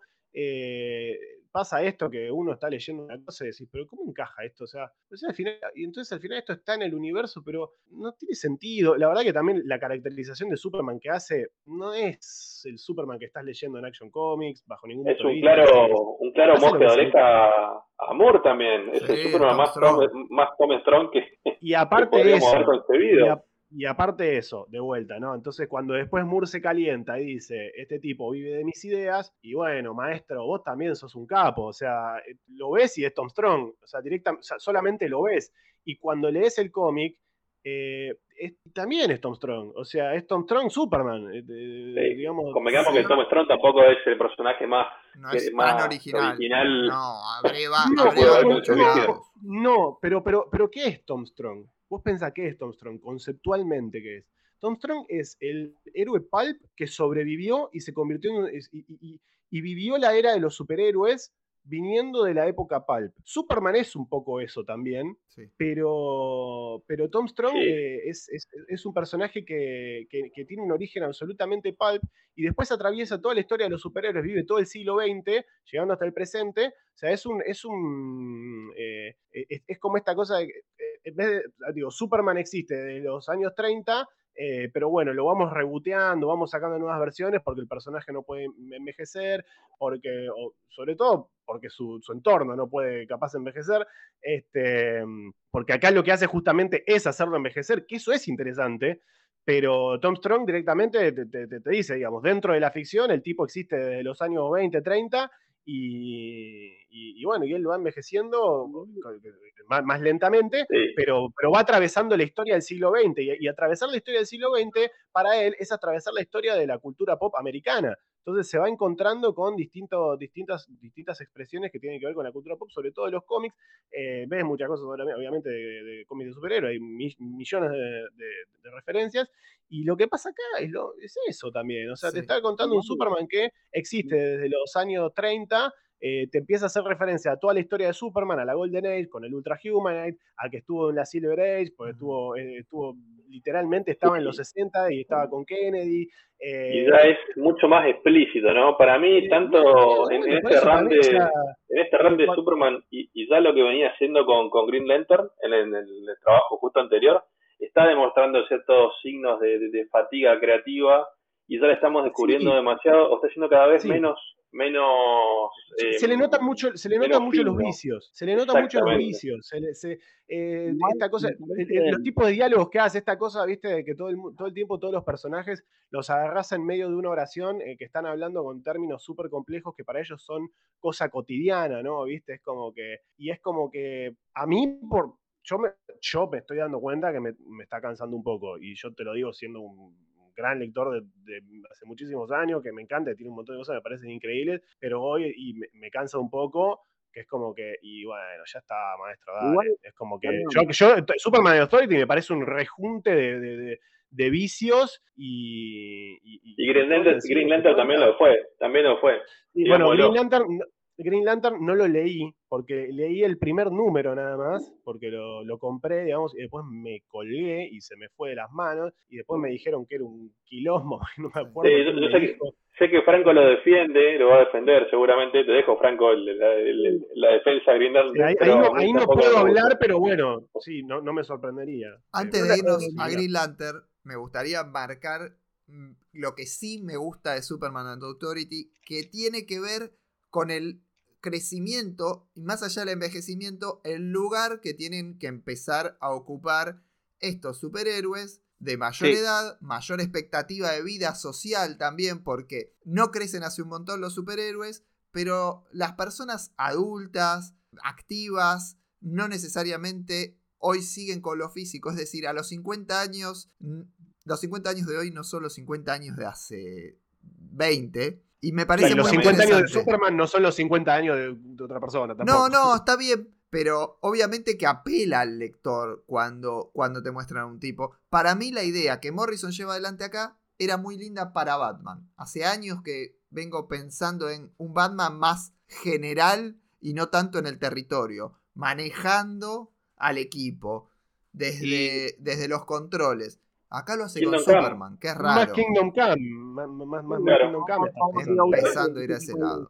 Una pregunta que seguramente Wikipedia puede responder. eh, ¿Qué edad tiene Grant ahora en este momento, este año, Grant tiene 2021? 63, 64 años, creo que el 59. Tiene que Ah. tener para, eh, tiene que tener 61, debería o 60, 60 y al por ahí, sí. 60 y- Me gustaría, me gustaría contrastar con, con a ver qué estaba haciendo el rey en ese momento de su carrera, aunque los tiempos cambiaron, ¿no? No, lo que pasa que- que tuvo tantos. ¿Qué estaba haciendo quién? ¿Jack Kirby, decís vos? Sí, sí, sí, en el, Fines de los 70. Y Claro, Jack Kirby, ya sí, estaba, claro. ya estaba 70. terminando la vuelta Marvel. Ve- venía de terminar la vuelta Marvel, sí, Ajá. después de Eternals, después del Capitán América, después de todo eso. Ya Estaba había dejado, ya había dejado todo Kirby. Igual es incomparable. No, sé no, por eso, es, incomparable. Y eso que Kirby em- explota en los superhéroes tarde, se puede decir. Si, si decimos Igual, toda su eh, creación superheroica sí, tarde. sí, claro. tarde. Él- los Fa- Fantastic Four ya tenía 40 y Ujú. algo. Sí. Sí, sí, sí. Igual me, me, me pregunto cuánto es que comparamos, tipo, lo vemos Tom Strong al Superman de Superman de Authority por cómo lo dibuja Yanis y el, el diseño del sí.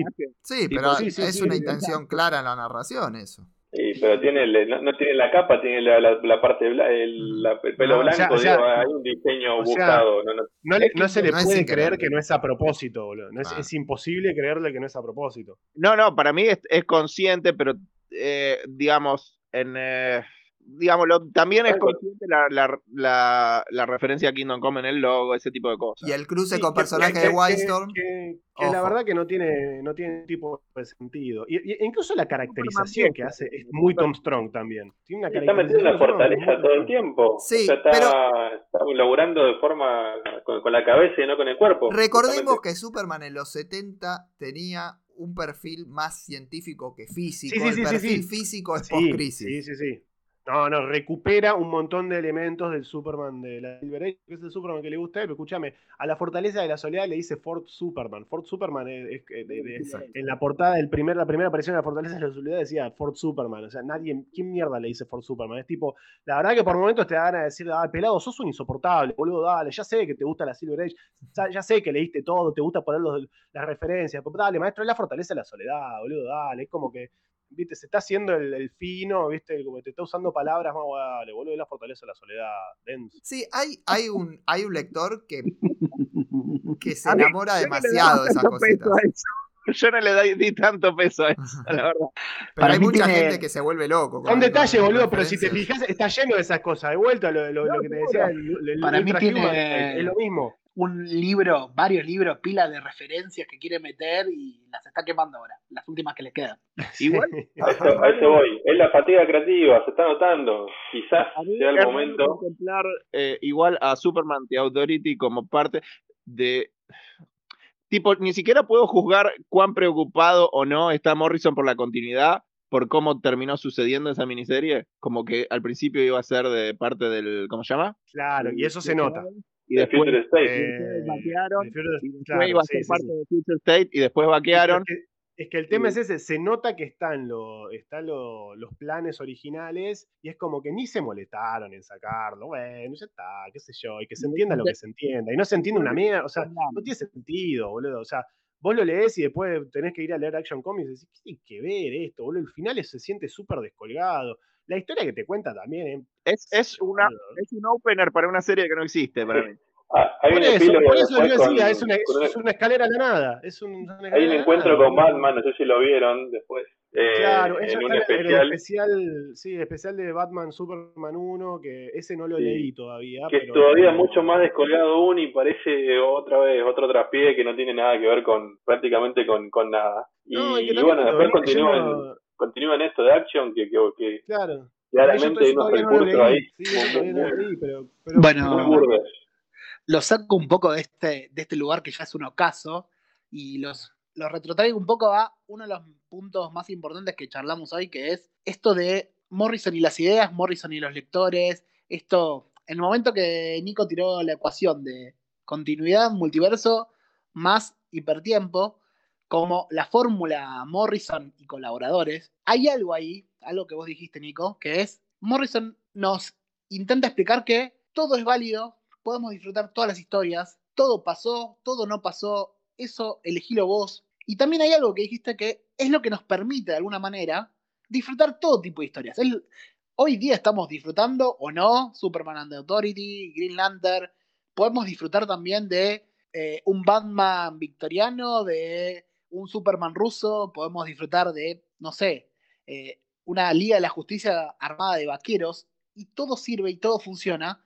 Y eso es lo que trata, de alguna manera, el mensaje de Morrison en toda su obra, que las ideas están eh, por encima de todo, y si, no es algo que, algo que necesitásemos, nosotros ya lo hacíamos, no necesitábamos que venga Morrison a decirnos.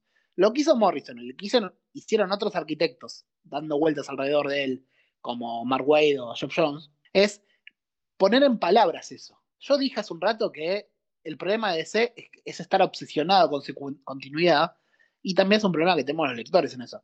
Y de alguna manera ellos nos están diciendo que disfrútenla, no, no la encuentran como un problema, disfrútenla. Eh, para mí la continuidad, eh, digamos, es buena cuando es una herramienta y te- te da un valor agregado. Eh, el problema es cuando se vuelve una cosa medio incestuosa, donde la única o la principal razón de hacer una historia es por algún elemento de la continuidad. Digamos, le- tipo, la única razón por la que vos querrías leer tal historia es porque ya leíste otras 30 historias a lo largo de los últimos 10, 20 años. Eh, cuando eh, es- está bueno, pero como alicente, como un- una cuestión extra, un valor agregado a las historias, la continuidad.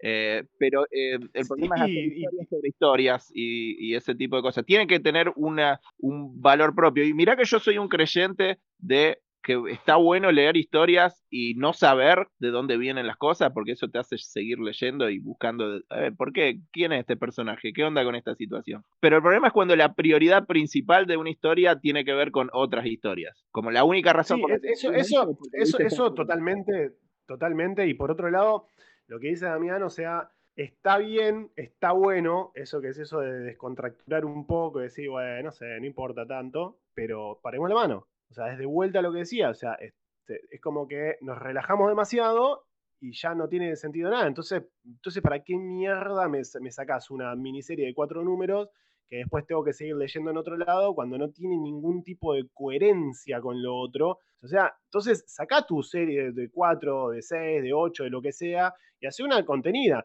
No me la quieras articular con el resto cuando ni vos te querés molestar en que tenga sentido. O sea, pues después yo me tengo que romper la cabeza y la realidad es que termino diciendo, o sea, andate a la mierda, me voy a leer un manga, boludo, porque al final tienes razón. Eh, Igual, ¿me igual entendés? me parece, a ver, en el caso de Morrison pun- puntualmente, a mí me parece que, no sé cuál es su posición sobre ahora, post nuevo 52, post River, qué sé yo, pero sí me parece que es un tipo preocupado por la continuidad. eh, lo que pasa es que no está preocupado por una sola continuidad, o, o digamos la que dice DC, que es la que cuenta ahora. Está preocupado por esa, por la que vino antes, eh, y como que quiere que cuenten todas. Sí, ¿Qué le perdón, importa contar lo que él tiene contar? Hay, hay un, un- hay un diálogo en, en el interludio entre las dos temporadas de Green Lantern en donde él lo dice explícitamente, lo dice, lo pone en boca de, de Hal Jordan. Estoy cansado de los reinicios, no sé con qué Superman, Superman estoy hablando, eh, si bajo no sé si, si quién está vivo, quién está muerto. Eh, Black- esto es un- Claro, sí, sí, en, en- en la miniserie esa que salió entre el, entre Sí. los, los Sí, números de ahí ahí lo dice le- le- le- usa justamente a, a Jordan como como su canalizador para poner su postura en cuál es la posición hoy que tiene con, con respecto a la, a la dirección editorial y Sí, lo hace de sutil, forma muy no. muy explícita Hay un Claro. problema claro. Hace un rato Nico hablaba de editores. de editores que acá pueden decirse coordinadores editoriales y la realidad es que son casi que pasantes o mano derecha de, de quienes son los guionistas, no hay gente para editar, para cranear, para pensar, sería imposible coordinar algo, sí, sería Hay un vacío ahí. hay un imposible vacío. coordinar algo como la muerte de Superman hoy, ¿Dónde inimaginable algo así. Ni que hablar que parece que lo están, necesitamos, que, que- que encima, más allá de eso, ¿no? Que, que, pues, la- las ideas están muertas, ahora quieren hacer de vuelta la muerte de Superman, ¿no? Porque están haciendo de vuelta la, la saga del exilio, que ya se hizo Sí. perfectamente bien hace 30 años, ahora la están haciendo de vuelta, y bueno, ahora seguirá la, Pasa- la- la muerte de que Superman de vuelta. Ta- pasa que también hay que tomar en cuenta esto. eh, nosotros seguimos leyendo Superman. Eh, los pibes. Ah, nosotros somos una desgracia, boludo, nosotros no tenemos No, que no. Somos- No, no, somos- me refiero que- problema. Está bien que esto se repita, que se repita la historia, porque idealmente al menos los lectores son nuevos. No leyeron la saga del exilio. Quizá no leyeron Como la original. la temporada No, la está mal. La realidad, es que, la realidad es que habría que prender fuego todo y DC tendría que dejar de exi- de existir, pero bueno. No, no. Nosotros chavo cuando te repetían la historia, te repetían la historia que había hecho Don Ramón, pero te lo ponían a, la Jaimito el cartero. Y era el mismo Claro. guion, pero, pero cinco años después. El problema, mismo.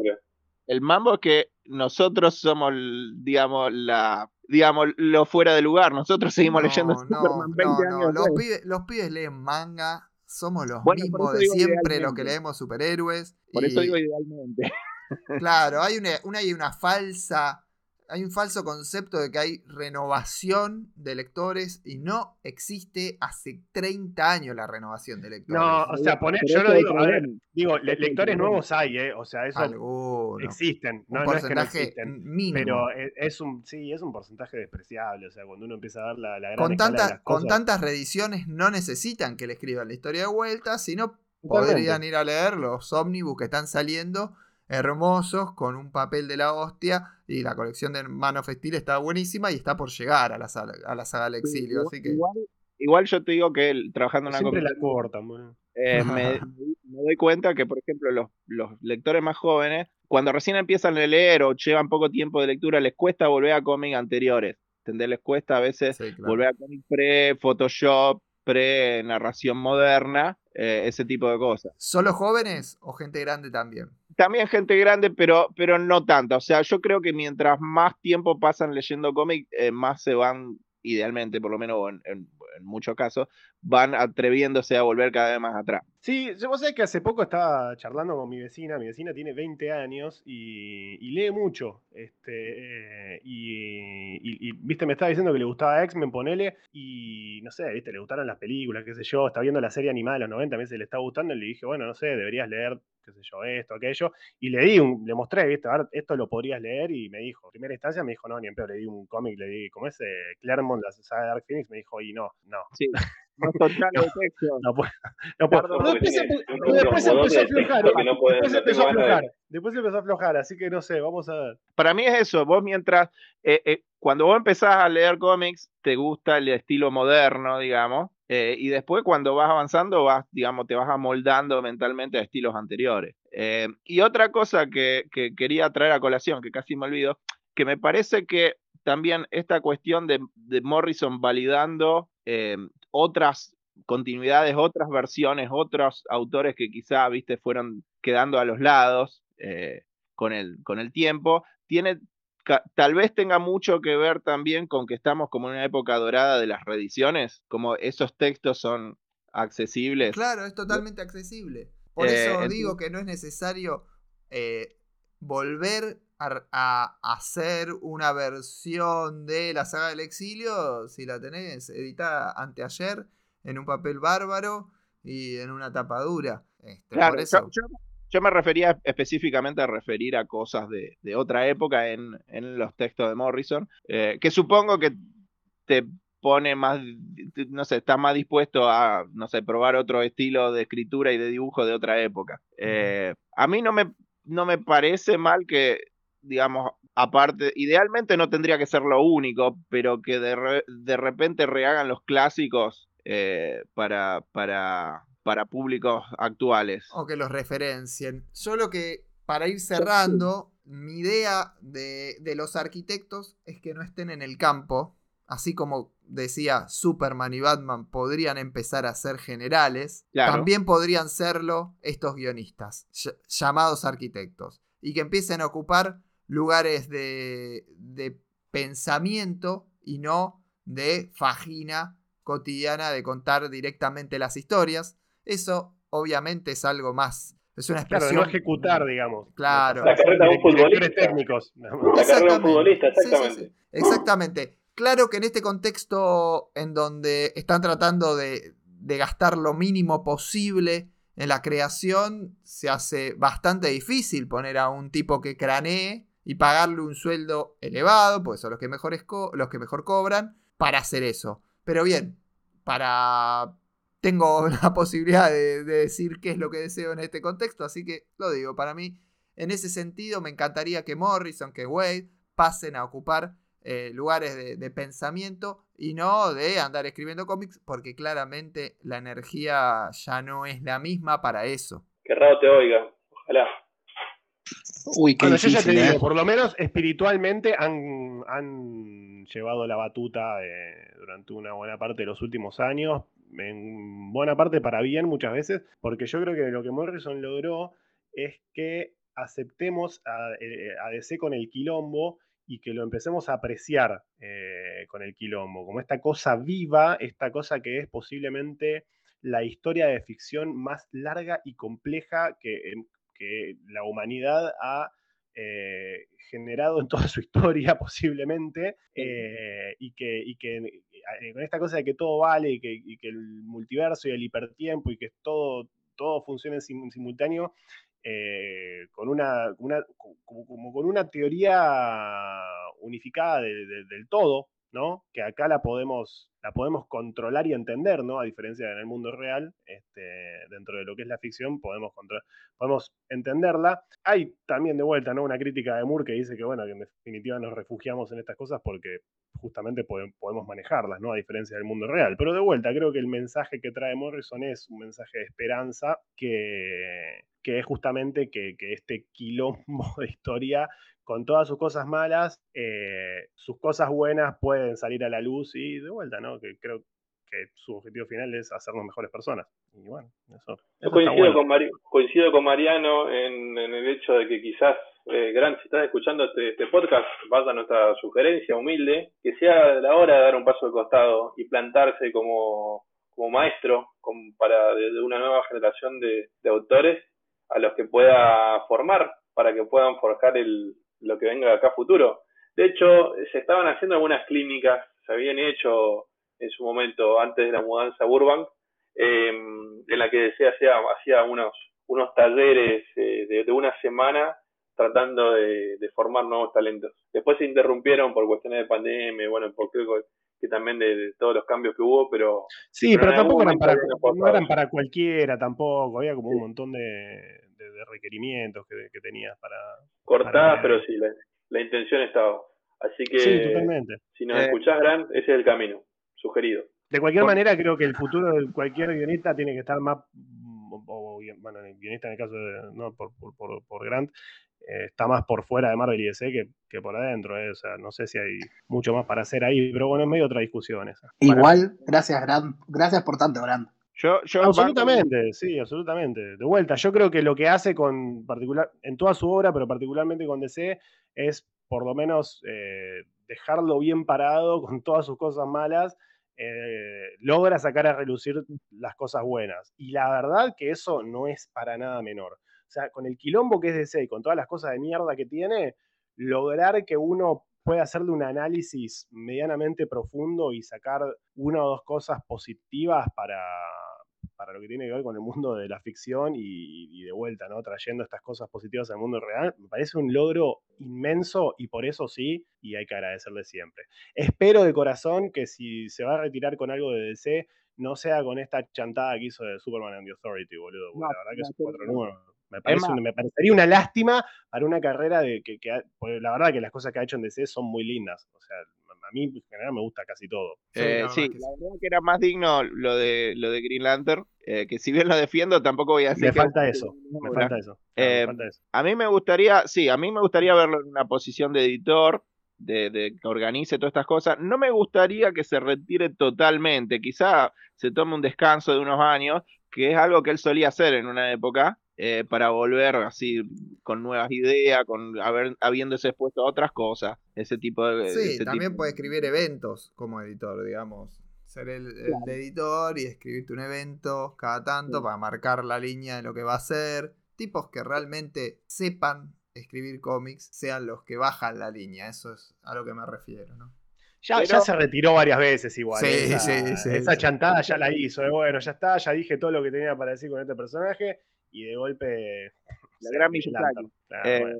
eh, sí, a mí me gustaría igual que no se retire del todo con, como escritor porque me parece que estilísticamente sigue siendo muy interesante, eh, que es, es, la principal razón por la que rescato eh, su Green Lantern. Eh, uh -huh. Como sigue, sigue encontrándole una vuelta para que sea de alguna forma novedoso en cuanto a, a, cómo está escrito, cómo está presentado. Si bien este es como, si bien tipo Green Lantern, sobre todo temporada 2, fue como su Inland Empire. No sé si algunos siguen a, a David Lynch, pero pero fue más o menos como, no sé, conectalo vos, conectá vos las partes. Eh, te voy a dar lo menos que te di jamás. Pero, por ejemplo, yo veo que en un montón de los guionistas eh, inspirados por él, eh, son cosas puntuales, digamos, que sacan de él lo, lo, que más, digamos, lo más considerado copado de él, eh, pero quizás están un poco más acotados eh, él todavía sigue haciendo en, el, la propia escritura, en cómo plantea las escenas, incluso en los textos, un toque más exótico, un poco más, tiene, un, tiene un abanico importante ahí. Que, que, me resulta, al día de hoy me resulta sorpre, sorpresivo, novedoso. totalmente, sí, en eso estoy totalmente de acuerdo. por ejemplo, a mí me encanta, qué sé yo, Immortal Hulk de Al Ewing, pero es como que toca unas teclas un poco más acotadas que el, digamos, que lo que sería, no sé, un run de Morrison en, no sé, Batman, vamos a decir. Eh, así que sí, me gustaría verlo en, como editor, pero no tipo retirado definitivo como guionista. Claro, metiendo cada tanto alguna cosita. Damián. Eh, no sé si me gustaría verlo como editor, ya tuvo su oportunidad en Heavy Metal, no sé si es el lugar donde se siente más cómodo. Sí, ¿sabes qué te iba a decir eso? Sí. Quizás como arquitecto, un arquitecto de otro tipo, algo más el papel que tiene Hickman, o que tuvo hasta hace poco Hickman con los mutantes, por ejemplo. Algo... Hablando de chantas. tirando ideas. Hemos sido engañados, Damián, por favor. Hemos sido engañados. Otro, otro día hablamos de Hickman. Nos prometieron Sí. sí, sí, sí, otro día hablamos, pero a eso me refiero. Por ahí no es editor, es un cargo extra. Es haciendo otra cosa que hasta ahora no existe. Y por ahí es otro contexto editorial haciendo, escuela. Haciendo escuela, que es el lugar que se merece. Bueno, vamos, vamos cerrando el programa. ¿Les quedó algo en el tintero? Seguramente, pero se me va a ocurrir cuando esté escuchando el programa. Cuando esté escuchando el programa me voy a, voy a querer responder y voy a decir, no, pelotudo. Pasa siempre. No, creo que lo más importante, me parece que lo más importante se dijo. Este, o al menos yo creo que lo, creo que lo dije. Este, me parece que sí es, es, es un maestro, absolutamente. Con... Vemos a una, nueva, una nueva Morrison Com que, sí. de vuelta. Sí, ah, esa fue, esa fue realmente, no, esa fue realmente única. bueno, que nada, yo por suerte estuve. Este, pero sí, no sé si alguna vez va a ser algo así, pero la verdad que es un tipazo. A mí, yo trato de ser crítico, pero eso no quiere decir que no lo respete y que no lo, no lo admiro un montón. Pero trato de ver un poco la realidad también. Hay, eh, el, el, el, desgaste hay que, hay, que, hay que verlo y reconocerlo, pero, pero me parece que todo lo, lo, glorioso que hizo no se borra jamás. Este, y en ese sentido, sí, absolutamente, es un maestro y, creo que ya esté o no esté en esa posición que menciona María, me parece que, o sea, eh, de, de, forma oficial, me parece que ya lo hace. O sea, espiritualmente es un guía para toda una nueva generación de creadores y, seguramente lo sigue haciendo. Bien, entonces decidiendo en este instante que podría ocupar el lugar de chamán en DC, nos despedimos de este programa. Muchas gracias, muchachos. Gran charla. Este, por momentos me, me, senté a escucharlos porque fue realmente un disfrute bárbaro. Espero que los oyentes lo estén y lo hayan disfrutado de la misma manera. Espero que no haya sido demasiado caótico, nada más. Ojalá que haya sido demasiado caótico porque le haríamos honor al señor Morrison. De cualquier manera, creo que si alguien se quedó, se quedó escuchando hasta acá es porque.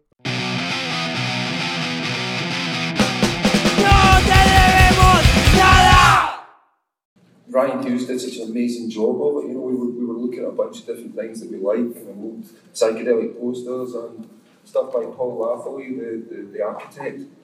And we just wanted to do something that could somehow condense everything that I loved about DC into one image and one quite simple image. And the way that Ryan worked that through, you know, he actually he was the one who decided where all the the Earths actually went in the quadrants. And he did an amazing job of linking them all. Every every single thing that has a every connection means something. Every little circle or orbit actually has a meaning and it connects all the worlds in four quadrants, as I say, which which all of mean different things. So yeah, I mean